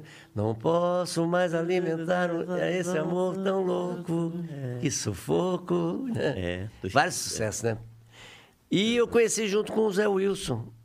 É, a hora que o Zé Wilson mostrou o trabalho dele, pelo amor de Deus. o Zé Wilson é compositor de vários sucessos. Já, já era compositor de vários sucessos. Porque ele já tinha estourado. Uma lágrimas. é. Como é que é lágrima? não? Ontem você me queria, hoje já não me quer mais. Ontem você me amava, Lágrimas, lágrimas, eu choro por você. Lágrimas, oh lágrimas. Mas quem que te inspirou essa, Zé Wilson? Margarita, boa pergunta. Melhor não. Chorou, ó, chorou e nem lembra mais. Quer dizer que superou, né? Pois é, Já tudo, né? É, nem morta, né? nem morta. Nem morta. Ah, ah, mas aí tinha outro sucesso também que é espetacular, né? Que é... Sentada na porta, em sua cadeira, de rodas ficava. Seus olhos tão lindos, sem ter alegria, tão triste chorava. Mas quando eu passava, a sua tristeza chegava ao fim. Sua boca pequena, no mesmo instante, sorria pra mim. Maior,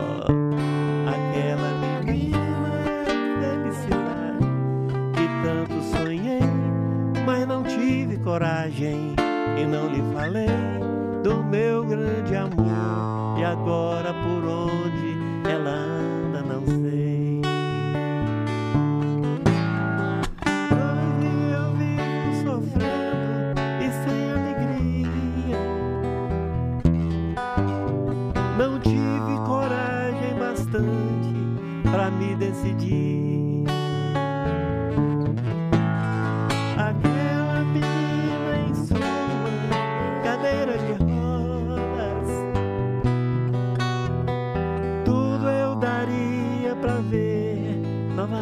Sorrir. E depois eh, tinha, já tinha outro sucesso também, É. que era o... Não vejo mais você faz tanto tempo. Que vontade que sinto de olhar em seus olhos, ganhar seus abraços. É verdade, não minto. E nesse desespero em que me vejo, já cheguei a tal ponto de me trocar diversas vezes por você, só pra ver se te encontro. Você bem que podia perdoar e só mais uma vez me aceitar. Prometo agora vou fazer por onde nunca mais perder. Agora me ajuda. Agora que faço eu da vida sem você? Você não me ensinou a te esquecer. Você só me ensinou a te querer e te querendo vou tentando te encontrar. Vou me perdendo,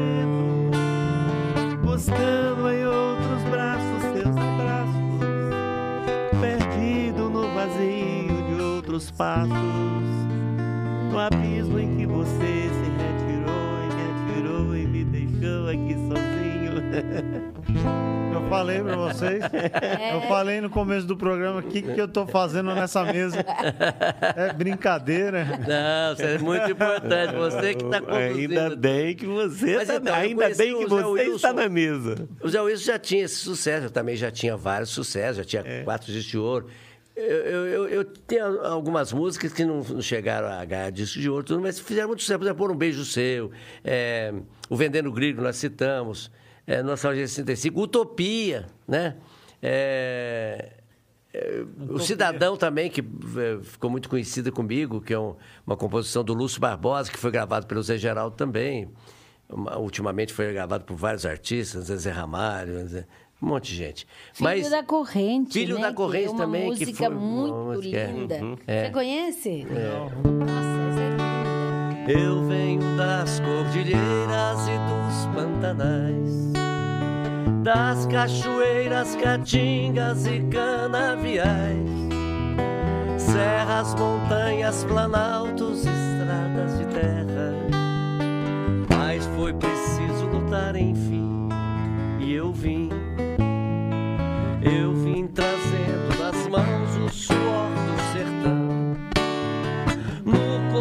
A esperança e a compreensão. Na minha mente a memória dos inconfidentes. Libertas quaeseratame. Amém.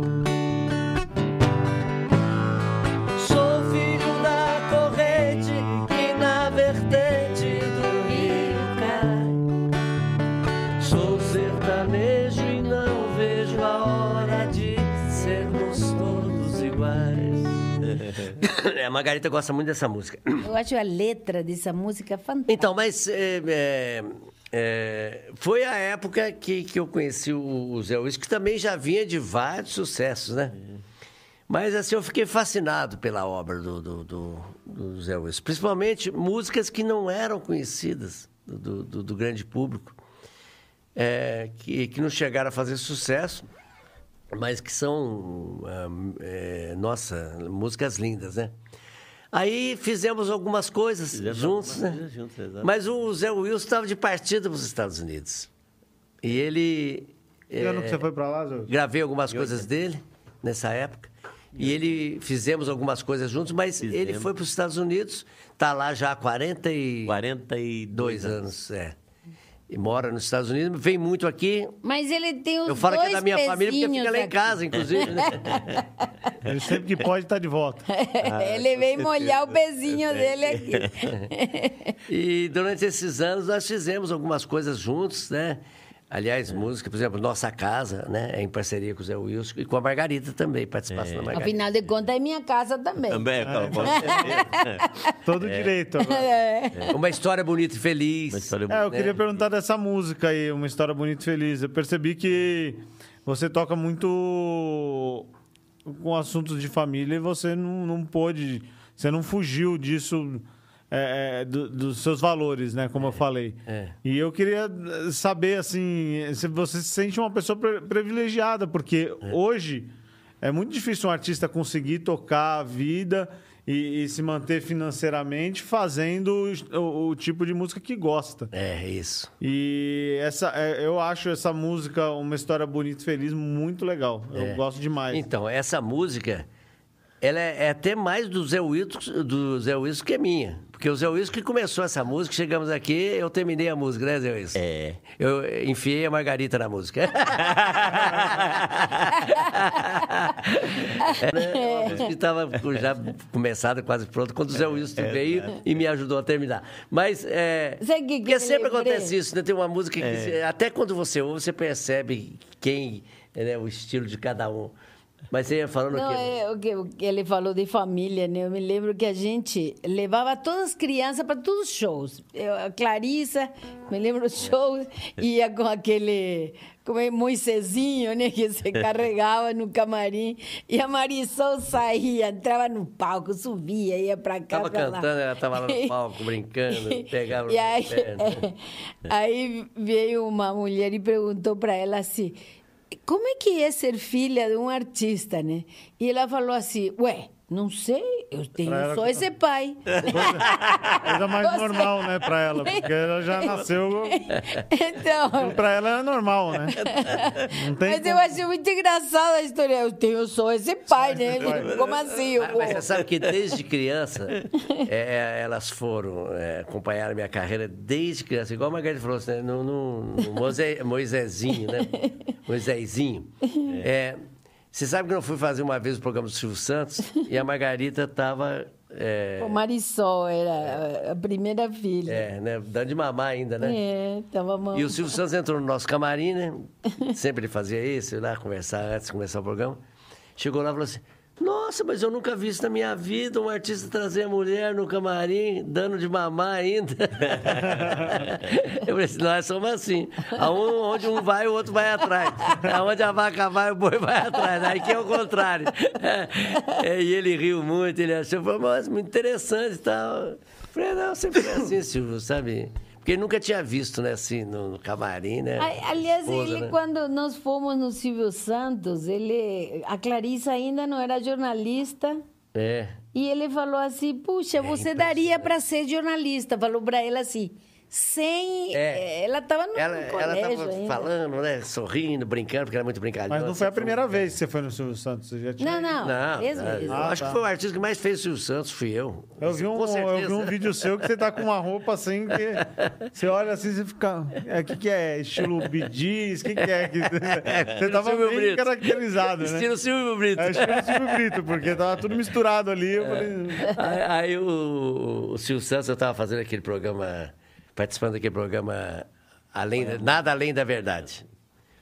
E a hora que, eu- que, a, que a Clarice começou a conversar, a brincar com ele, tudo assim, falou assim: escuta, você vai fazer jornalismo, televisão? Você daria É, para ser uma boa Será que não foi jornalista. ali aí- que deu uma plantada na Não, aí ela ali, falou assim, ela falou assim, dela? ela falou assim, é, não sei, tal, tal, é, pode ser, né? E falou assim, olha, é, pediu até pro câmera dar um foco nela, focaliza ela para mim, por favor. É, aí focalizou e falou assim, olha, ah, você vai ser jornalista, você vai, você vai fazer televisão. Bem daquele jeito dele, né? É. E eu queria voltar um pouquinho, um pouquinho a coisa na história ali, porque a gente pulou uma etapa ali. É, que você chegou a. Eu, eu me recordo um, um pouco assim da, do meu pai comentando sobre a música Farofafá, né?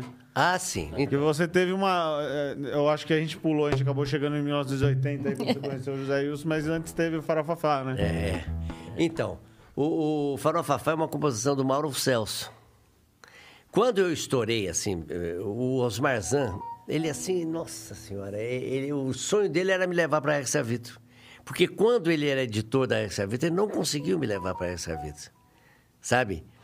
E eu, é, até é, uma história interessante, né? Porque eu fui conversar com o Osmar antes de assinar com a, com a Chantecair, né? Falei, ô Osmar, puxa vida, a Chantecair quer, é, decidiu gravar o Tá Todo Mundo Louco. Ele falou, mas vai, grava, grava, porque aqui eu não sei quando vou conseguir te gravar aqui. Aí eu falei, mas eh, mesmo que demore, não dá para eu esperar e gravar na RCA Vitor, porque era a uma das maiores gravadoras do Brasil. Ele falou assim, Silvio, Não perca, não perca essa oportunidade. Vai, vai, faz, porque aqui agora não posso te prometer nada nesse momento, né? Ele estava sumindo, inclusive, também, né? E eu fui e estourou a música. Tá Todo Mundo Louco, que foi um sucesso atrás do outro. Espelho Mais, Para o Mundo que Descer. Casinha, né? Que foi um dos maiores sucessos da minha carreira, né? De vendagem, né? Foi Casinha. Foi tema de novela, tudo, né? Até vou lembrar, né? É...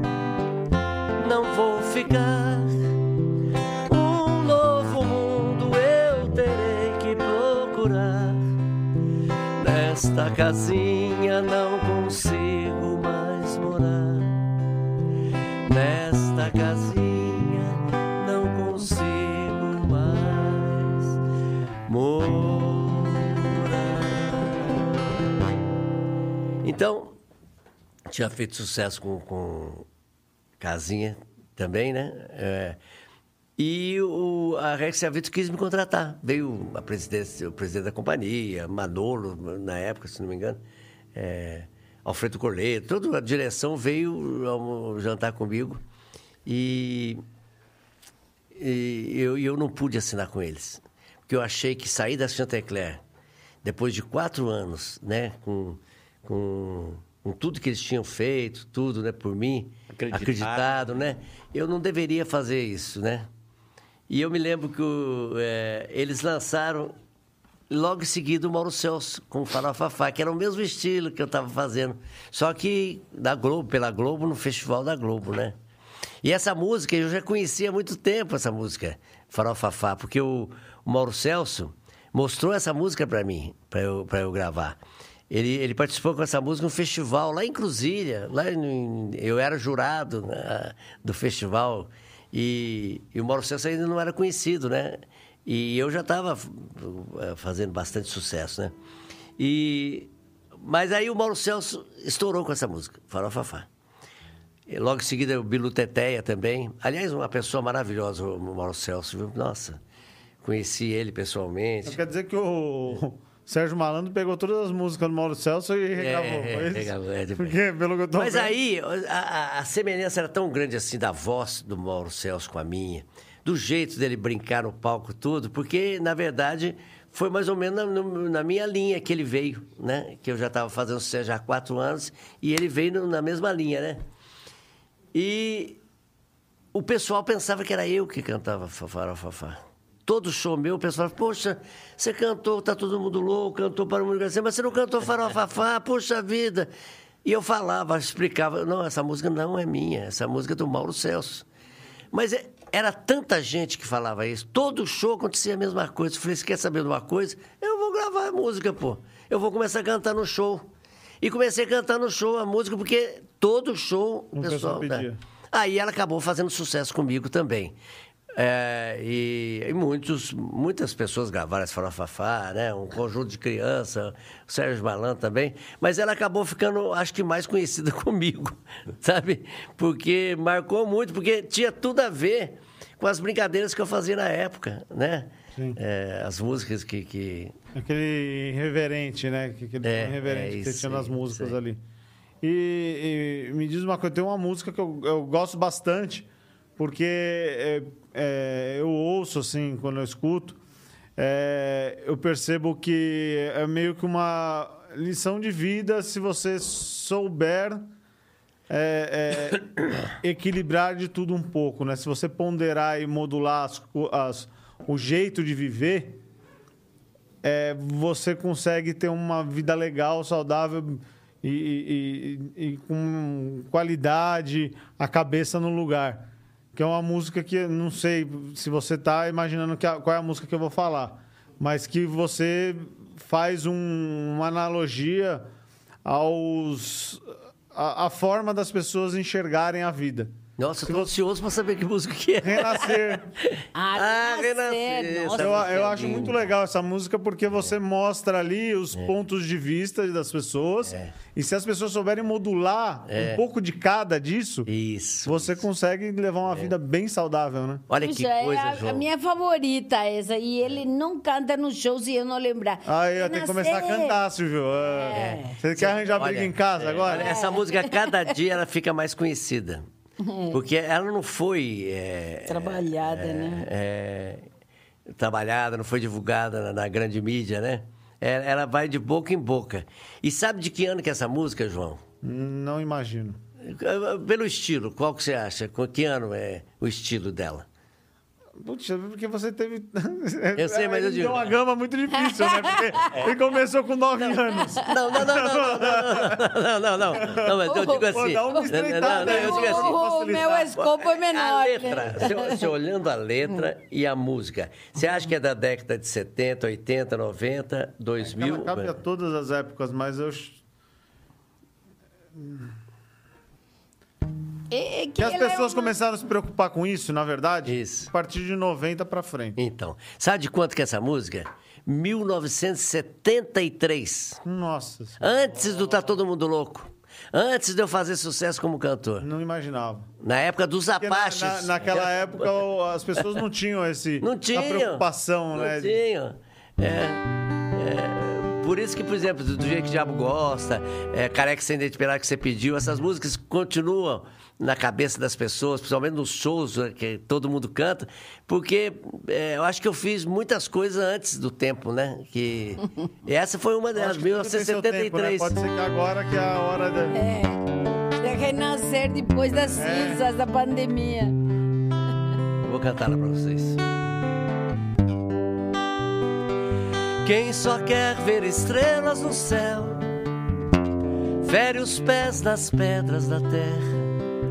Quem só vive olhando pro chão, inerte lamenta a própria vida.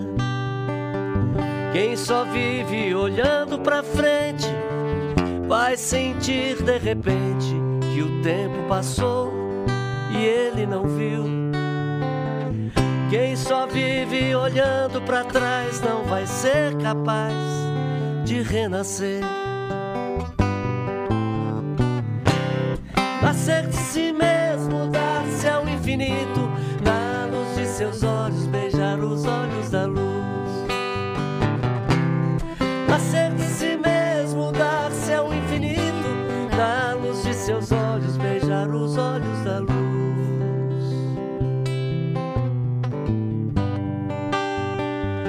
Por que não ver nas pedras do chão a luz das estrelas do céu e pensar que o futuro será o passado e o presente eternamente? Ver nas coisas pequenas e simples a grandeza do espaço e não parar de procurar no seu interior descobrir a razão de ser e renascer. Nascer de si mesmo, dar-se ao infinito, na luz de seus olhos, beijar os olhos da luz. Nascer de si mesmo, dar-se ao infinito, na luz de seus olhos, beijar os olhos da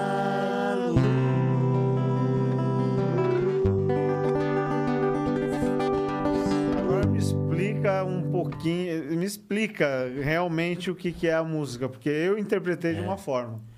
Que é aquela coisa do presente, passado, futuro, É. de, você, de, de você, você ficar pensando só na frente, você não vai viver o presente. isso, é. É, e, e, e, e dar valores às pequenas coisas, não ficar sempre É, é. pensando nas coisas maiores e, viver o que você o, o presente, né? Na verdade. Então, essa música é, é- Temperança, na É, verdade. Tem que né? É equilibrar tudo, né? O equilíbrio. de tudo isso, né? Eu sinto assim, João. Essa música foi feita em 73, 1973, em parceria com Romero Pompeu, que é, era o baixista da, da banda de baile que nós tínhamos. Dos E- Apaches. é, dos Apaches. E nós, nós fizemos eh, no sentido que é uma coisa que eu, que eu eh, sinto há muito tempo, eu penso isso há muito tempo. A única coisa que nós temos é o instante. É esse instante aqui. Daqui a um minuto eu não sei o que pode ser. Posso ter um infarto. O passado não dá. A gente tem que aprender com ele, mas não dá mais para fazer nada com o passado, né? E- e nós só temos o presente, né? É uma ideia do eterno presente, né? né? Que é o que nós temos, né? Então, se a gente tiver que amar, que seja agora. É a melhor comida, a melhor bebida, o melhor amigo, o melhor papo, o melhor que a gente pode dar da gente para os outros é agora, é esse instante, né? E é isso que, que, que, que, que eu considero é, a vida, né? É esse instante aqui. E eu gosto muito daquela frase de São Paulo, que inclusive foi usada pelo Renato Russo. Muita gente pensa que é do Renato Russo essa, essa frase. Eu vi esse dia, entrei no restaurante, estava escrito. Amar as pessoas como ah, se não houvesse amanhã. Renato Russo. Não, essa frase é de São Paulo. Que ele, o Renato Russo, muito inteligentemente e muito talentosamente, pegava muitas frases do Evangelho, da Bíblia e transformava em música. Muito Aquela outra também dos anjos, né? Do, do- é, ele tem várias frases bíblicas que ele usava na, na, na, nas músicas dele, mas muita gente não sabe disso, né? Então, essa frase de São Paulo eu considero ma- maravilhosa, porque é amar sem saber se vai ter alguma coisa depois, se vai ter um amanhã, se vai ter vida depois, após a morte, se vai ter, se vai ter julgamento, se não vai ter. Não importa. Qual a diferença que faz? Se não tiver nada depois da morte, não vai fazer diferença nenhuma, porque todo mundo vai. não vai ter nada para todo mundo. Se, se tiver alguma coisa, é, é o que você faz nesse instante que vai ser o resultado do, do amanhã, é o que você faz hoje, agora, nesse instante. Então, sabe, Vive o melhor de você. Né? é o melhor de você, né? Nesse instante. E, É que, é, o- então a eu letra dessa que música fala essa- sobre isso. Pra não se, tem gente que vive só se preocupando com o futuro e não se ocupa do presente, né? É, Quando E vai a ver, o grande- o, futuro já é presente e você não viveu. É, é. E aquilo que viveu o você seu po- passado. Isso. É. Aquilo que você poderia mudar hoje, você não mudou preocupado com o que vai acontecer amanhã e não vive o hoje, né? Que aliás, Que dizem que são as pessoas ansiosas, né? É isso. é, Quem fica só pensando no futuro. No passado são os deprimidos. é. Isso. Então você tem que ter o equilíbrio de tudo. Perfeito. Que o É, essa, é- essa, essa análise que você fez aí é perfeita. É, Com é o que acontece mesmo. Quem vive do passado vive deprimido. Quem vive do futuro vive ansioso. Né? Vive com ansiedade, vive com crise de pânico, vive com um monte de coisa né? que, que, que advém da ansiedade. Né? A depressão, inclusive, também é um dos fatores da ansiedade. Então, viver esse instante, planificá-lo, é, é, é, o que é o segredo da vida para mim, viu? Sabe? É, e isso está muito ligado a acreditar. A você acreditar numa força maior, né? Acreditar que, que é tudo é resultado desse instante aqui, né? Então, acho que junta tanta coisa, né? Junta é, o amor, a bondade, a fé, a- junta tantos fatores do conhecimento, da sabedoria, que, que nos possibilitam é, acreditar nisso, né? É vivenciar isso. É mais, mais importante do que acreditar é viver isso, né? Essa, essa, isso que, que você pode, poderá considerar verdade. É, Muito bom. muito bacana. E- Caiu? Não, acho que deu tempo aqui. Jorge, você consegue ligar aí pra gente novamente? Acho que é só dar um clique no controle e ela volta aí. É o Jorge que está lá. Mr. George. Jorge. São Jorge. É. Dom George. O... Tem um, um- um- um- uma música aqui também que eu, que eu vi. Eu queria entender ela também. Se foi. Como, o porquê você fez ela. é, Qual foi a inspiração disso tudo? Porque é, se foi uma sátira ou se realmente você quis caracterizar numa obra sua ou que você interpretaria de um mundo ideal. que é, é Terra dos Meus Sonhos. A terra dos meus sonhos. Então, essa, essa música é, o- é o- é o que eu acredito. Eu acredito, sabe? E procuro vi- viver isso na minha vida, sabe? É, porque a terra dos meus sonhos está dentro de cada um. Está dentro de cada um, né? Não importa onde a gente esteja, né? É, a gente... é, essa música talvez, João... é, eu tenho até dificuldade de falar sobre essa música. É, Você fez quando eu estava grávida da Isso, Marisol, é. né? Tava Marisol, pra a nascer, primeira ou a segunda? A primeira filha. É, A a- primeira- era um dia, é, segunda-feira de carnaval. E a gente estava vindo de Varginha para Araçoiaba da Serra, 1988, né? É. E chovia demais, mas chovia torrencialmente. Sabe, sabe aquelas chuvas que você não começa a não enxergar nada na, na, na- na coisa, você Já tem que isso. parar, né? Encos- eh, parar no encostamento, porque não dá para continuar. E aí eu, eu falei, puxa vida, Margarita. A hora que encostamos o carro, falei, puxa vida, me veio uma ideia de uma música aqui. Terra dos meus sonhos. Como seria a terra que eu gostaria que as minhas filhas fossem criadas e vivessem, né? Como seria essa terra, tal, tal. Pega um papel aí, vai anotando, né? Aí eu fui cantarolando, tal. Continuamos a viagem, né, Margarita? E eu...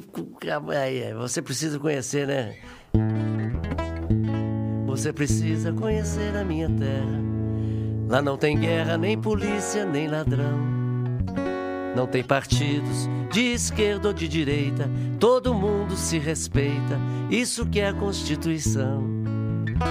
E além de tudo, tem mulheres muito lindas que guardam ainda no olhar a sedução.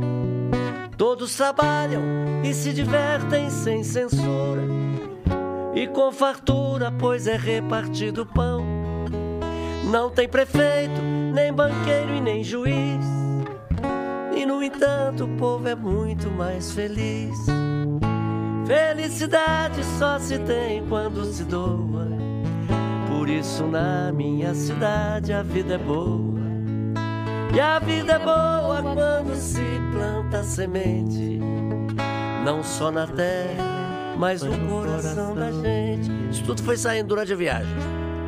Depois, você precisa conhecer a minha terra. No alto da serra, onde a lua beija o chão. Lá não tem muros, nenhum tipo de barreiras, preconceitos nem fronteiras, de país ou religião. No mundo cheio de ternura e alegria, onde o amor floresce mais a cada dia. Crianças crescem livres, fortes e sadias, entre os amigos sem correr nenhum perigo. É um paraíso aqui na terra e eu suponho que seja. Então, faltava essa frase. eu tinha feito, né? Crianças crescem livres, fortes e sadias, entre os amigos sem correr nenhum perigo. E ficou aí a música. E não, não terminamos durante a viagem. Quando nós chegamos em Araçaba da Serra, que é onde se manifesta para nós lá em Judiaquara, né? É, que se manifesta esse mundo bem melhor que a gente procura construir, né? E nós chegamos lá, tava uma confusão danada, tinha umas, umas discussões, né? Aí, rapaz, eu falei assim, puxa vida, já sei como é que eu vou terminar essa música. Aí, não é né? um lugar físico. Ele... não é um lugar físico, né? É dentro da gente, né? Então, eu coloquei a frase, né? Crianças crescem livres, fortes e sadias, entre os amigos, onde nós temos muitos amigos, sem correr nenhum perigo. Aí eu fiz a frase que encerrava a música. Um dia depois. É um paraíso aqui na terra e eu suponho que esteja dentro de cada uma terra dos meus sonhos. Agora fez todo sentido pra mim, porque eu fiquei nessa dúvida do fato de ser uma sátira ou de se- ser um mundo utópico. É, é. Mas se você. eh, Agora É um mundo real, que é. Se você faz a sua parte, pra você, você tá vivendo isso. Isso é. Não importa o que os outros claro, em volta fazem, é, é, a atitude dos outros, mas se você tá fazendo a tua parte e tá respeitando o que Isso. você é, você tá vivendo esse mundo. Claro, existem lugares onde você tem mais amigos que pensam como você. Tem lugares onde você é, se sente melhor, mas que gosta mais, né? Que tem, é, que sente mais prazer em estar ali. Mas não adianta nada se não tiver dentro de você. É, uma discussão entre amigos poderá levar o teu mundo melhor ó, pro brejo. Então ele tem que estar presente dentro de você.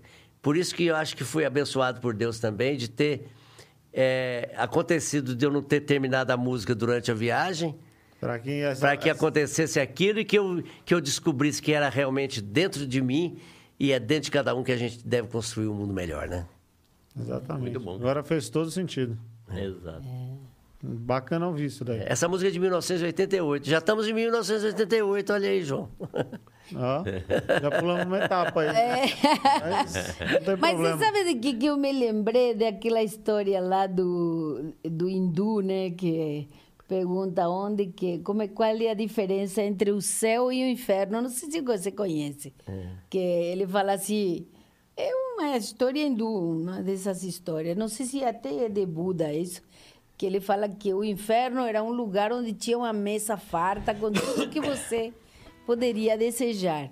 E as pessoas tinham uns garfos muito compridos E grudados, né? e grudados no braço e eles não conseguiam comer nada do que estava na mesa e tendo tudo aquilo com fome, ele sofria lá, porque não tinha como comer. Olha só, E aí- outro, né? Então, aí ele fala que o céu era exatamente a mesma mesa com as mesmas coisas, com o garfo, mesma dificuldade. Só que no céu, um dava para o outro. Um servia comida pro interessante, outro. Então está dentro de você mesmo, né? É, É, muito é, eu bonito acho que traz. A outra que eu gosto muito é aquela de flores de plástico, né? Que você também. Essa é. Flor de Plástico é de 1900, é de antes, né? Nós pulamos uma fase aí, né? É, a gente tá em 88 agora, segundo. Qual fase que nós pulamos? É essa que tem De flor de, plástico. 81 é, é o tempo que você namorou com ela, que você ficou enrolando. Ah! Em vez de casar. Você também com a Bel, né? Você também enrolou a Bel mais do que eu, hein? Foi, pior que foi mesmo. Você foi recorde, hein? Quantos anos você enrolou? Eu acho que quase 10. Nossa! Essa. Aí enrolou mesmo. É, agora tem mais Você- 10 juntos. Eu, eu enrolei seis anos, né? Você enrolou. Você muito viu, mais né? que eu. Eu acho que eu fiz o curso duas vezes. Aquele curso lá que você fez, eu fiz duas vezes. Mas então, foi é, conhecer a Margarita em 81, né? E começamos a namorar em 82 e casamos em 87. Então, e aí tiveram dois lindos frutos. É, Margarissó e Clarissa, né? Nossas filhas. É, a década de 80 foi uma, uma década muito fértil para mim em composições. É, tanto junto com o Zé Wilson, com o Ademir Martins também, o Abner Nascimento. Né? É, fizemos muitas músicas assim. Foi um ano muito, nossa, de muitas composições. Flores de Plástico é uma delas, né? Dessa época, né? Eu gosto muito De dessas 82, né? Vou cantar um trechinho. Depois de tanto tempo estou voltando finalmente Pra ver de novo minha terra, meus amigos, minha gente Mas quando chego à cidade Não reconheço mais nada Estou surpreso com as mudanças bruscas que fizeram por aqui Onde estão as flores? Onde estão os jardins? Onde estão as crianças que brincavam aqui? Onde estão os amigos? Os encontros na praça? Mas será que valeu a pena ter crescido assim? Se já não há mais tempo para amar e ser feliz. Vejo flores de plástico no lugar das orquídeas, edifícios enormes em lugar de praças e jardins. Isso tudo me assusta e me deixa magoado. Ver morrer tanto sonho que eu guardei em mim.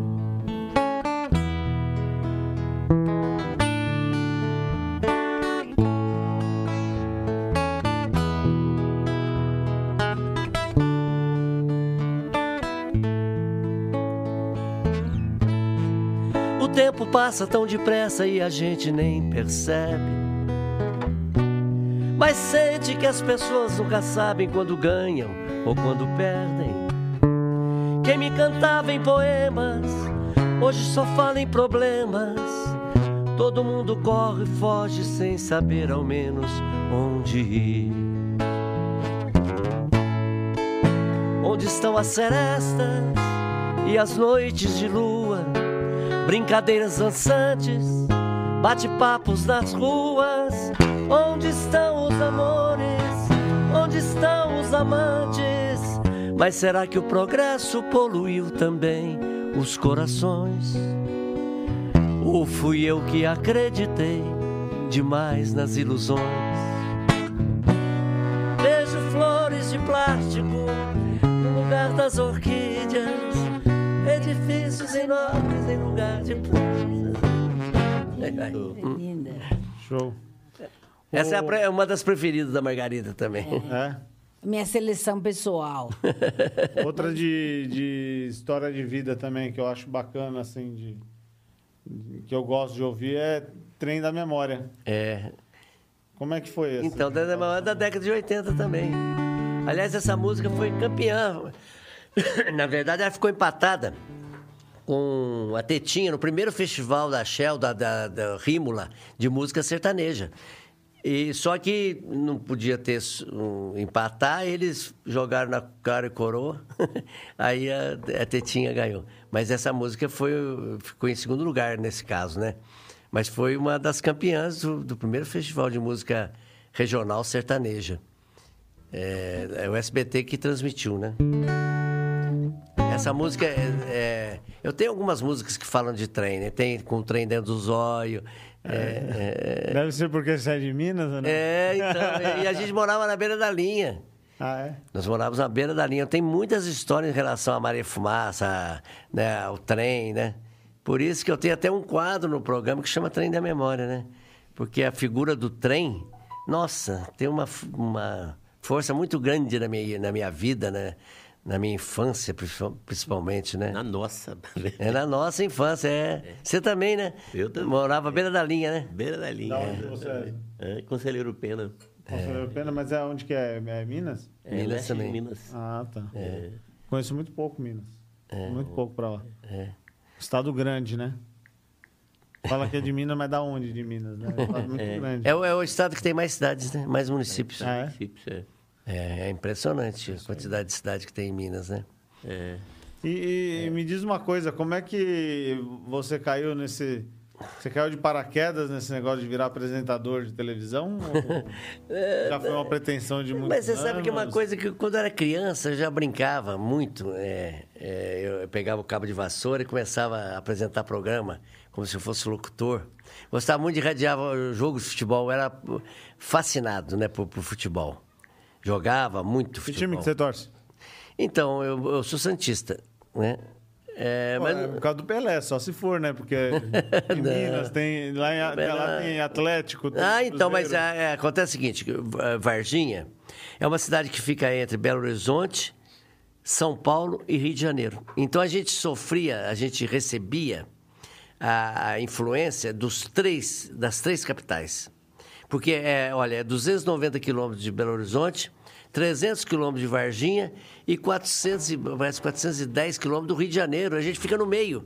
Então, eu... eu Tá perto ali de Visconde de Mauá, aquela região, não tem... não, não, não. É, é mais, mais é pro sul. bem- É, é ali também. Mas é, é, é, Varginha fica assim perto de Três Corações, é, é, aquela é, é, região hidromineral, que é Cambuquira, que é São Lourenço, Caxambu, é mais por ali.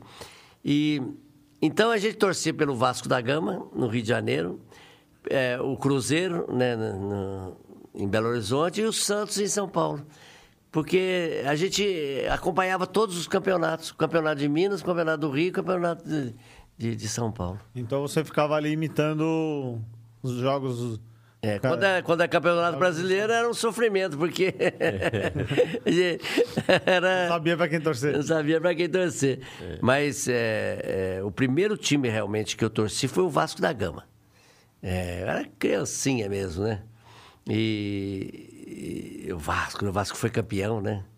É, 1958, o Vasco foi campeão, né? Então, nossa, é, Vasco, todo mundo falava Vasco, Vasco da Gama, Vasco da Gama. Depois veio o Santos, né? Que, que é o Pelé, né? É, Era Pelé. E depois é, o Cruzeiro, né? E aí você já desde pequeno ficava ali na. Ah, imitando, imitando locutor. Então, essa coisa já, já tinha. Já tinha quando criança também ser locutor, sabe? Achava bonito aqueles programas de rádio, o cara falando, declamando, né?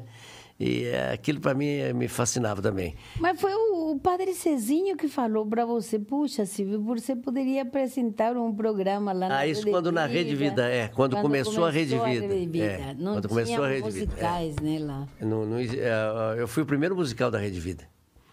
E havia havia isso há 25 anos atrás. É, mas eu já tinha apresentado programa de televisão. Eu, eu apresentei durante dois anos o Brasil Rural, na Bandeirantes, que às vezes era transmitido também pela Record. É, Fala, eles punham música no, no quadro? ou é, você é, falava era, sobre- falava tudo sobre, sobre, eh, eh, sobre agropecuária, né? Mas eu fazia a parte musical, porque tinha Ah, a parte tá. musical que entrava toda hora. Pensei que você fazia tudo, o programa inteiro. Não, não. Era gravado tinha, um- tinha um locutor B, e uma né? locutora que fazia as reportagens externas e a gente fazia no estúdio com música. Fazia a- então chamava cabeças, o- os repórteres e, e a gente era um musical, né? Durante o tempo todo tinha música, né? E eu apresentei durante dois anos esse programa. Apresentei o Aleluia, né? Com o... De que ano que a gente tá falando aí? Aleluia foi em 75. O- Ah, mas então a gente faz Brasil tempo. Rural é no... Não, mas o Brasil foi- Rural não. O Brasil Rural foi em 80. Não, 90, né? 90. 1990 foi o Brasil Rural. Então, mas eu imaginava que era coisa mais recente. Não. sabia que era tão antigo assim. Não, Os... Brasil Rural. E agora, o, na Rede Vida foi a partir de 1996. Que foi o primeiro musical, foi em 96, que foi o, o nosso musical. Aí fiquei lá 10 anos, depois fiquei fazendo só alguns especiais, né, durante o ano. E agora voltei há 12 anos com esse novo formato que é Silvio Brito e Família. Certo. Mas sempre tive ligado à Rede Vida, né? Apesar de ter feito todos os canais durante esses anos, sempre, sabe... é, eu sempre tive uma carreira independente e paralela, né? Que, Mas que- teve uma música que você fez falando da Globo também, que eles não gostaram, aquela... tudo maluco. Tubo maluco, É. que ele fala assim, deixa, como é que era?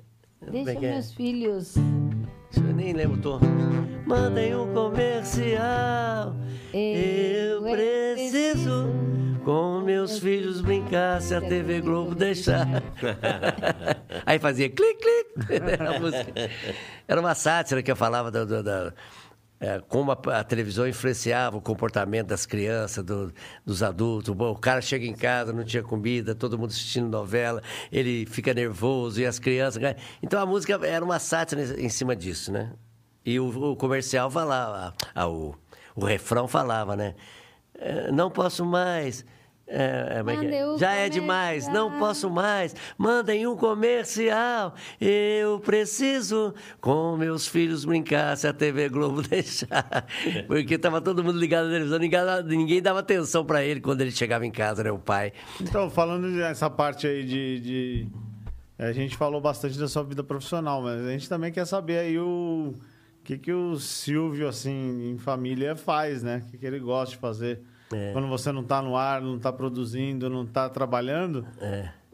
qual que é o seu prazer, assim, que você fala, "Ô, putz, agora é o meu momento de descanso? É. Que a gente, a gente já imagina pelo, pelo pouco que a gente conhece, assim, pessoalmente de você, assim, em vida pessoal, que você é muito ligado à família. É.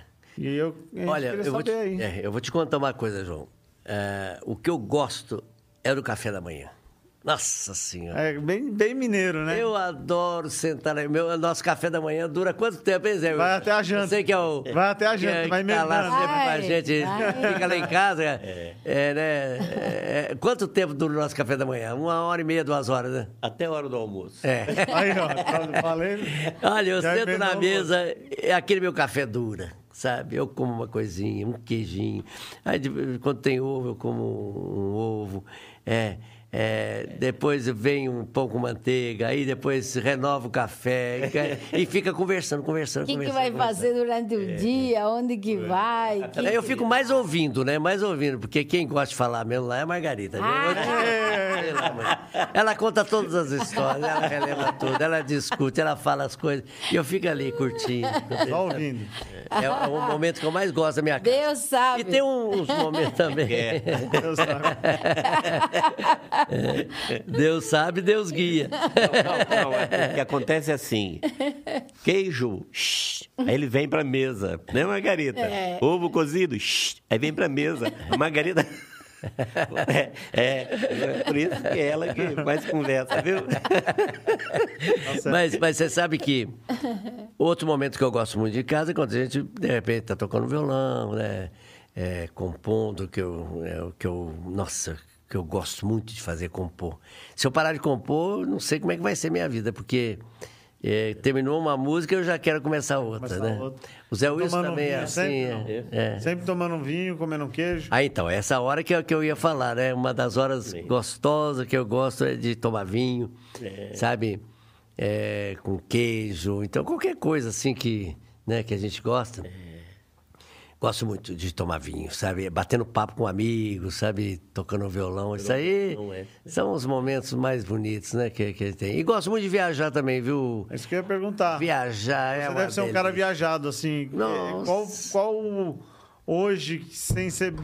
Vai, tirando o Brasil, que a gente sabe que você deve ter um apreço enorme por, pela sua terra, Minas. É. aquela- Santa Catarina. Santa Catarina. Adoro, amo Santa Catarina. É, qual foi assim o lugar hum, que você visitou assim que te falou, putz, eu- aqui eu, eu moraria de Portugal. tão prazeroso. Portugal. Portugal, por causa do vinho. Aí, ó. Também. Essa é a leitura. Também, pelo, pelo fado, É. pelas pessoas, pela. Eu acho que Portugal é. é- Ele, eu não- toda vez que vai ir para a Europa, ele tem que passar por Portugal. Tanto que as meninas falam para ele, mas pai, De novo? de novo, pai, mas vai primeiro, pode pegar o voo direto. É. Frankfurt, Itália, não, tem que passar por Lisboa. é. Mas eu se- sempre vou a trabalho também, né? Mas. ah, acho que. Em momentos Mas foi uma descanso. vez só que eu não fui a trabalho. Eu sempre vou para trabalhar e aproveito para também, né? é, Passear, com, é, conhecer tudo, né? É, vivenciar as coisas de lá. Mas Portugal é uma coisa interessante, porque eu nunca tinha tido vontade de conhecer Portugal. Para mim, Portugal não tinha vontade de conhecer. Queria conhecer a Itália, né? É, mas quando eu, eu, eu cheguei em Portugal, poxa vida, que coisa maravilhosa. Como Um clima diferente. é um negócio, sabe, Uma que te energia. envolve, né? Uma energia que te envolve. E é um dos lugares que hoje não dá mais, mas é um dos lugares que eu gostaria de. E você tem descendência portuguesa, não? Tem, tem também. É, Acho que é difícil alguém não ter, né? é, Brasil. Brito, né? É, apesar de que tem um- uma, uma raiz lá também na Inglaterra, negócio de Brits, né? Mas é, meu, meu, meu tio sempre falava isso, né? Que o Brito não é do, de Portugal. Mas, eu- eu- eu- olha, minha família, é, Oliveira, Mesquita, é, Lima, tudo de Portugal, né? É, são tem um pouquinho da novos- Espanha novos também, de, da cristãos, Itália, mas é cristãos muito antigo, né? né? Os cristãos, é. É, os os novos, novos cristãos, é. O Isso. pessoal que saiu fugido de lá também. É, é isso mesmo. E, mas o, o Brito, me parece que são três irmãos que vieram para o Brasil. Um ficou lá em Minas, outro foi para o sul e outro foi para o norte. Então tem Brito lá no norte que não acaba mais. né?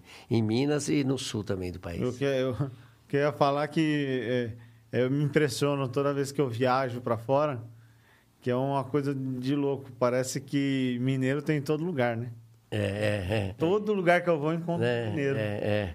Não tem como não ter um mineiro. assim. Não, não, Eu não, nem é. pergunto mais. É, é. Já sei que é de Minas. É. Mineiro Uai. é, Eles gostam de viajar, é? é, é, é, mineiro é igual mesmo o que que eu falava? O Pardal. É igual pardal. É igual Pardal? É, em todo lugar tem. Onde você vai, tem mineiro, né? Mas o Silvio E eu brincava muito no meu show, sabe, com os mineiros, né? Eu tirava muito sarro, né? É, eu falava assim, tem mineiro aqui? Aí então, aquele monte de gente levantava a mão, né? Aí eu falava assim, nossa, que beleza, Minas Gerais é bom, né? Aí todo mundo, é! Falei, mas ninguém fica lá, não sei por quê. Porque onde você vai tem mineiro, pô, sabe? E, e tem, tem uma piada também com mineiro, né? Que falam que o, o mineiro é o baiano cansado, né? É, Ele tava vindo pra São Paulo e parou em Minas. Parou em Minas, é. E diz que o goiano é o mineiro que fugiu pro mato, né? o, o- lá o, é, lá de, de, de Espírito Santo, né? O capixaba é o mineiro que foi buscar água, né? Porque é louco por uma praia, né? E tem um, um, um fato, assim, que deve ser um, um fato um pouco mais delicado na tua vida, assim. que você- eu vi que você, em, acho que em 2009, te, sofreu um acidente de, de carro, né? É, foi, foi. Nossa. Como é que foi isso daí? Você estava voltando de show? Tava passeio? férias. Não, nós estamos de férias, né, Maria? É, estávamos de férias. E você sabe que nós fomos salvos por uma tábua de churrasco que a gente ganhou. E até falar assim, gente, vamos carregar essa tábua. Era uma, uma tábua, sabe aquelas... Sabe aquelas tábuas grossas, enormes, assim? uma nós colocamos entre... grande, era um tronco. É. Sim. E aquilo lá não entrava, e era mala para aqui e para lá, e que entrou de trás do banco de trás. E tinha uma Toyota, e o caminhão, ele dormiu, o cara, e nos atropelou por trás. E todos os bancos foram para frente, e as malas viraram zero. Não sei se você... Até tem na Eu vi umas imagens, tá? É Então, bem... é, Mas nós fomos salvos porque a madeira empurrou o banco inteirinho. É.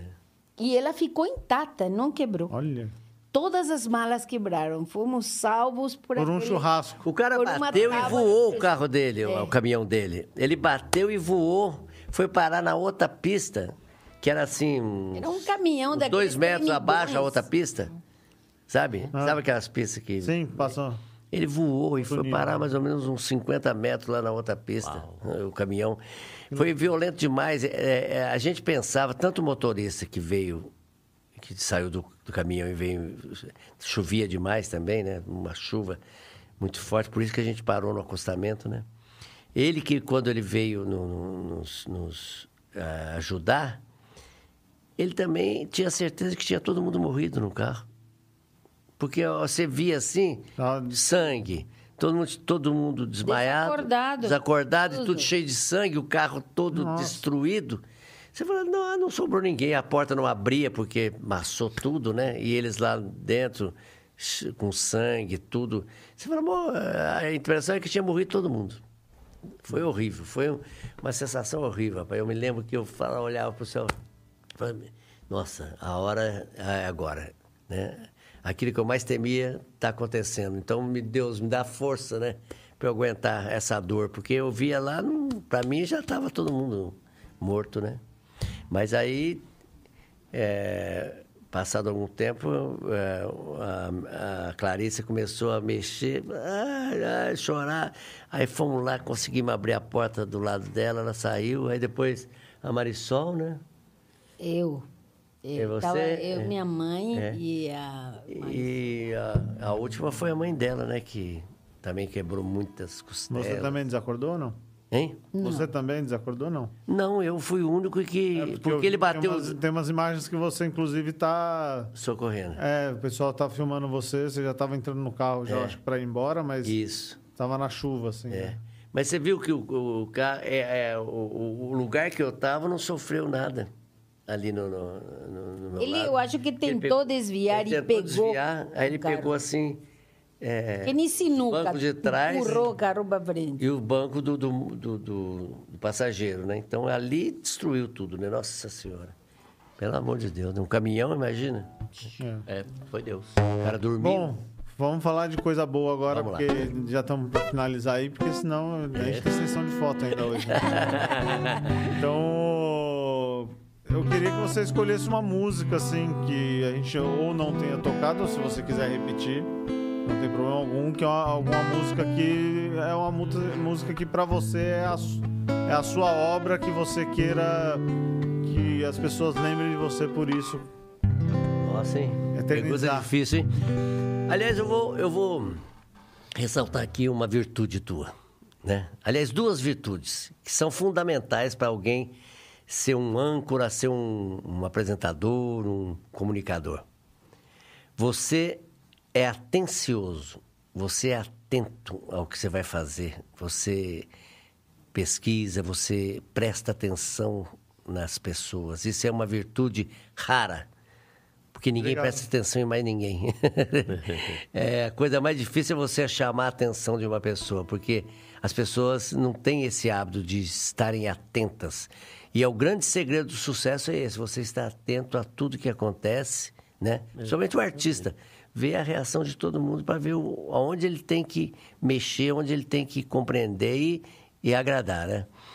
É, e a outra virtude tua é... Puxa vida, eu ressaltei tanto essa que eu esqueci da outra. Mas eu agradeço, vindo de quem está vindo, né? Uma pessoa com tanta história e tanto tempo de carreira, inclusive com o, o- o conhecimento que você tem em televisão. É. Eu só tenho a agradecer. Eu era para estar correndo daqui, né? Eu te Não, falei eu preciso lembrar outra virtude que eu, que eu, que eu tava te observando. É, Essas duas virtudes. A primeira é a atenção né, que, você, que, que, que você tem né, pelo... Eu acho que É. a, a profundidade que, com que você ouve também as músicas, porque dificilmente uma pessoa analisa do jeito que você analisou é algumas difícil, músicas. Né? É, É que, na verdade, hoje tá difícil você encontrar música com essa qualidade, né? é verdade. que alguém queira passar um- algum- realmente alguma mensagem na música. Hoje em dia o pessoal quer vender. É.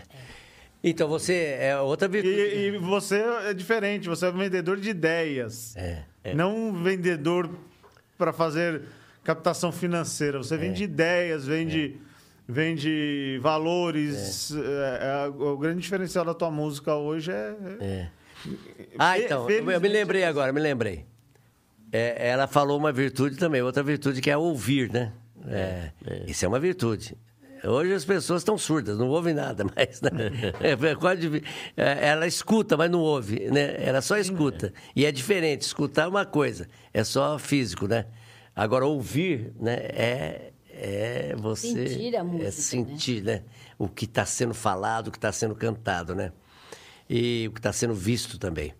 Então, você tem essa capacidade de ouvir, né? De sentir as coisas. E a outra coisa, que, que é a outra virtude que eu ia falar, que é, é perguntar. Você, as tuas perguntas são muito boas, né? É. E algumas até difíceis, né? De, de- de- É. Essa é uma pergunta muito difícil, porque cada música é como se fosse uma filha, né? E você fala, ai meu Deus, mas por, por qual música eu gostaria de ser lembrado, né? É, que sintetizasse É. toda o meu pensamento, minhas ideias. É difícil, porque Terra dos Meus Sonhos tem isso, né? Na verdade, é um. É um você, vou facilitar para você. É, você não tem uma obra específica, você tem um álbum. É isso, é. Você faria um álbum. é isso, é isso. Hoje, você, e, é. e você colocaria esse álbum de forma é. no qual você evoluiu É toda a sua carreira, é. né?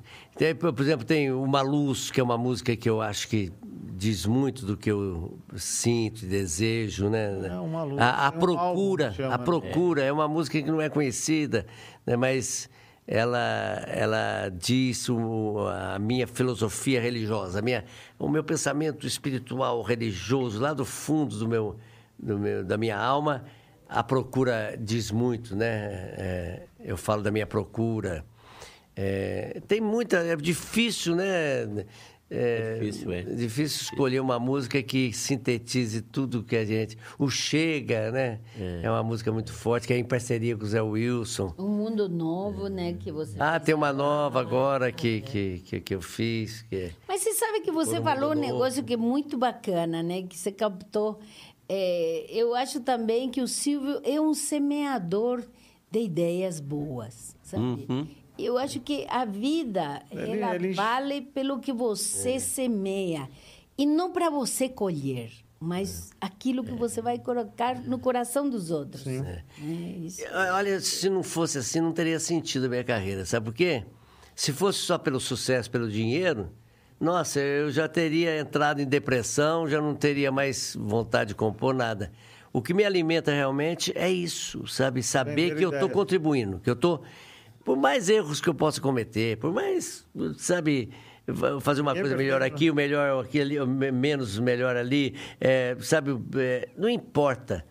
É, a, a, partir do momento que eu estou levando alguma coisa que eu sei que pode melhorar o mundo, para mim já tá bom, sabe? Eu vou dormir tranquilo, sabe? Acabou um show. É, antigamente, é, quando eu fazia show, às vezes eu ficava deprimido depois do show, falava, putz, vida, e agora? Acabou. Aqueles aplausos tudo, vou pro hotel, e agora? Sabe?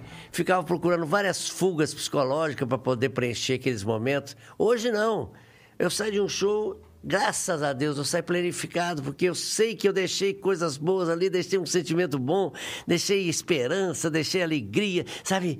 Ah, eu me doei ali para que as pessoas também absorvessem aquilo e, tá. e devolvessem aquilo. É, não fiz por isso, mas é natural que as pessoas devolvam isso, né? Em forma de admiração, de... de...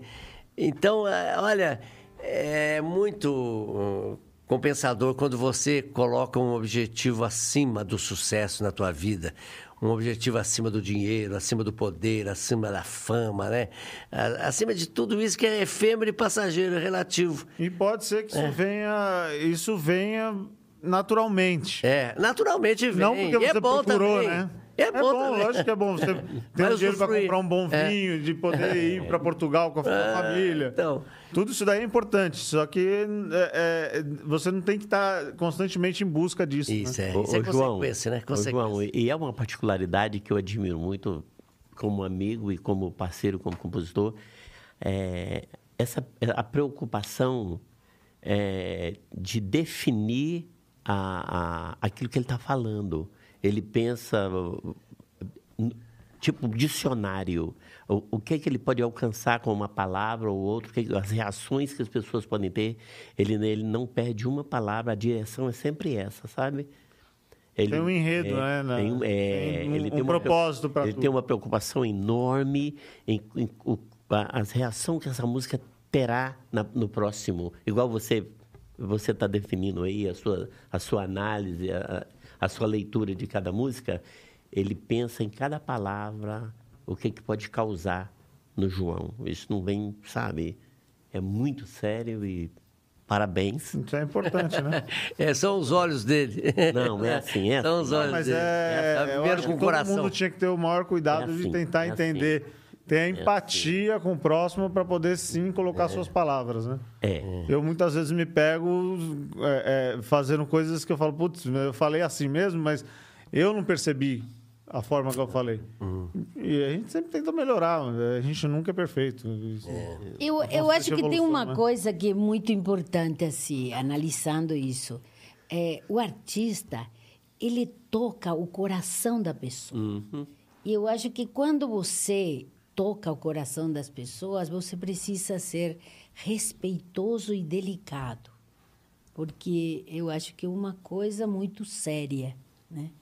E que requer realmente muita, muita, muita gentileza, eu acho, né? É, eu sinto isso, que é, é. quando você toca o coração de alguém, ele abriu o coração para você, né? É. Eu acho que isso é Legal. Isso aí. Bom, é difícil. Foi uh, produtivo. É. Eu teria muitos outros assuntos é. para abordar, mas o eu, tempo é escasso. Né? É. Bom, eu, eu, aconselho assim, eu, eu sugiro, né? É, sugiro a, a conhecerem, por exemplo, uma luz, a procura, né? A música chega, né? É por um país mais feliz. Ah, qual é uma história bonita e feliz, história né? Que você feliz, é. até citou aí. É. Nossa Casa. É, São músicas que trazem um pensamento, um sentimento é, que eu gostaria de deixar realmente para todos, né? Que faz parte do meu objetivo de vida. Mas vamos fazer o seguinte, o, o, o... Vamos terminar com uma vamos, música. Vamos terminar nova. com uma música aqui que Legal. eu estou gravando, não está pronta ainda, mas dá para vocês sentirem. Essa música foi feita durante a pandemia, Viu, Jorge? Essa música, é- ela é, é, foi. é, um- Era uma, o quê? umas três horas da manhã, eu acordei. Aliás, todo dia eu acordo três horas da manhã. Eu vou dormir. Se eu for dormir às 11, acordo às três. Se eu for dormir à meia-noite, acordo às quatro. E- um- tem, tem épocas na minha vida que isso acontece. é, Eu acordo 6 e 10, 6 e 10 todo dia. Tipo, eu olho no relógio e falo, não é possível que eu É, acordei 6 então, e mas 10. é, é impressionante, de uns anos para cá, de uns oito anos para cá, é assim. Se eu for dormir duas horas da manhã, que eu gosto de dormir tarde, eu acordo seis horas. É quatro horas, eh, ponto. Aí eu fico acordado uma hora, uma hora e pouco, durmo de novo, sabe? E nesse momento eu aproveito para fazer música, né? Para repensar as coisas. E foi num desses momentos que eu fiz essa música que chama se chama Por um Mundo Novo. Né? É uma mensagem de esperança é, pós-pandemia. Né? Eu gostaria que vocês prestassem atenção, porque é uma mensagem que eu considero é, do fundo do meu coração, do fundo da minha alma mesmo. Posso soltar? Pode ir, Jorge.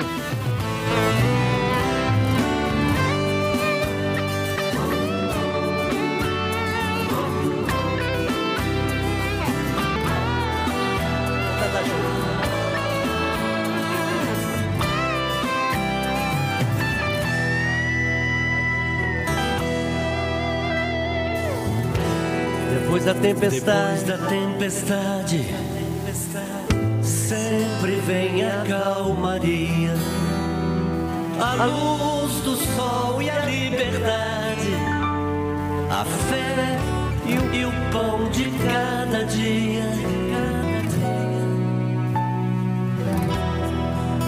A noite é mais escura antes do amanhecer o lírio e a pérola mais pura, no mar, no lodo hão de nascer,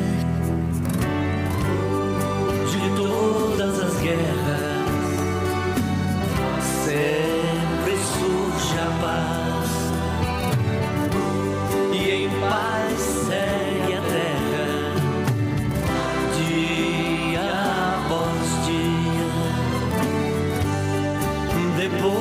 da tristeza.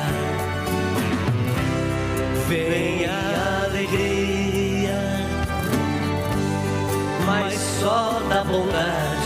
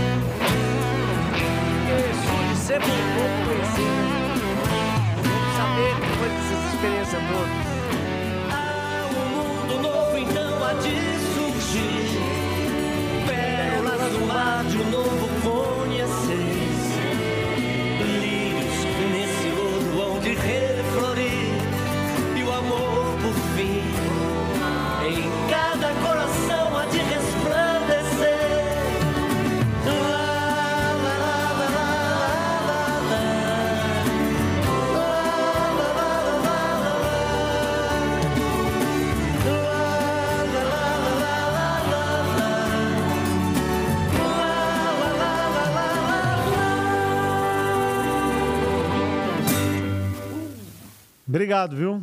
Obrigado, a pelo você, tempo. João. Parabéns pelo teu trabalho. Parabéns mesmo. Parabéns. Quero agradecer a você, ao Jorge. Viu, Jorge? Obrigado, velho. Muito obrigado também a Bel, a tua esposa, que nos recebeu tão bem, a estagiária também que está aí. Parabéns mesmo pelo teu trabalho. Você faz um brilhante, você presta um brilhante serviço que hoje no nosso meio artístico, no nosso mercado, faz muita falta. É gente que é, faz com o coração, com a alma, põe a alma no que faz. Não, não racionaliza, né? não fica racionalizando as coisas, levando só pelo lado material, lado comercial. Então, sou muito grato de poder participar desse momento da tua história, da tua vida também. Agradecer ao Zé Wilson, meu querido irmão, parceiro, amigo. E a Obrigado, minha, a meu, lado, meu braço direito, braço esquerdo, perna Sua razão de estar aqui, né? Margarida. certeza. Obrigado, Zé. É, depois a gente podia marcar um dia dele vir, né? Puxa, Ah, vamos com marcar certeza, já. vamos sim, Vamos vamos. Esse tem uma história também linda Mas se, se ele tá- não estiver lá viajando lá para Boston, para aquele lugar, a gente consegue, É, né? não, mas com certeza, vamos sim. Vamos estar nos falando. Tá, joia. E muito obrigado, Muito irmão. obrigado. Tchau. Um beijo carinhoso a todos os Um- internautas aí que estão. Um beijão aí e muito obrigado. Tchau, tchau. Obrigado pela companhia. Um beijo.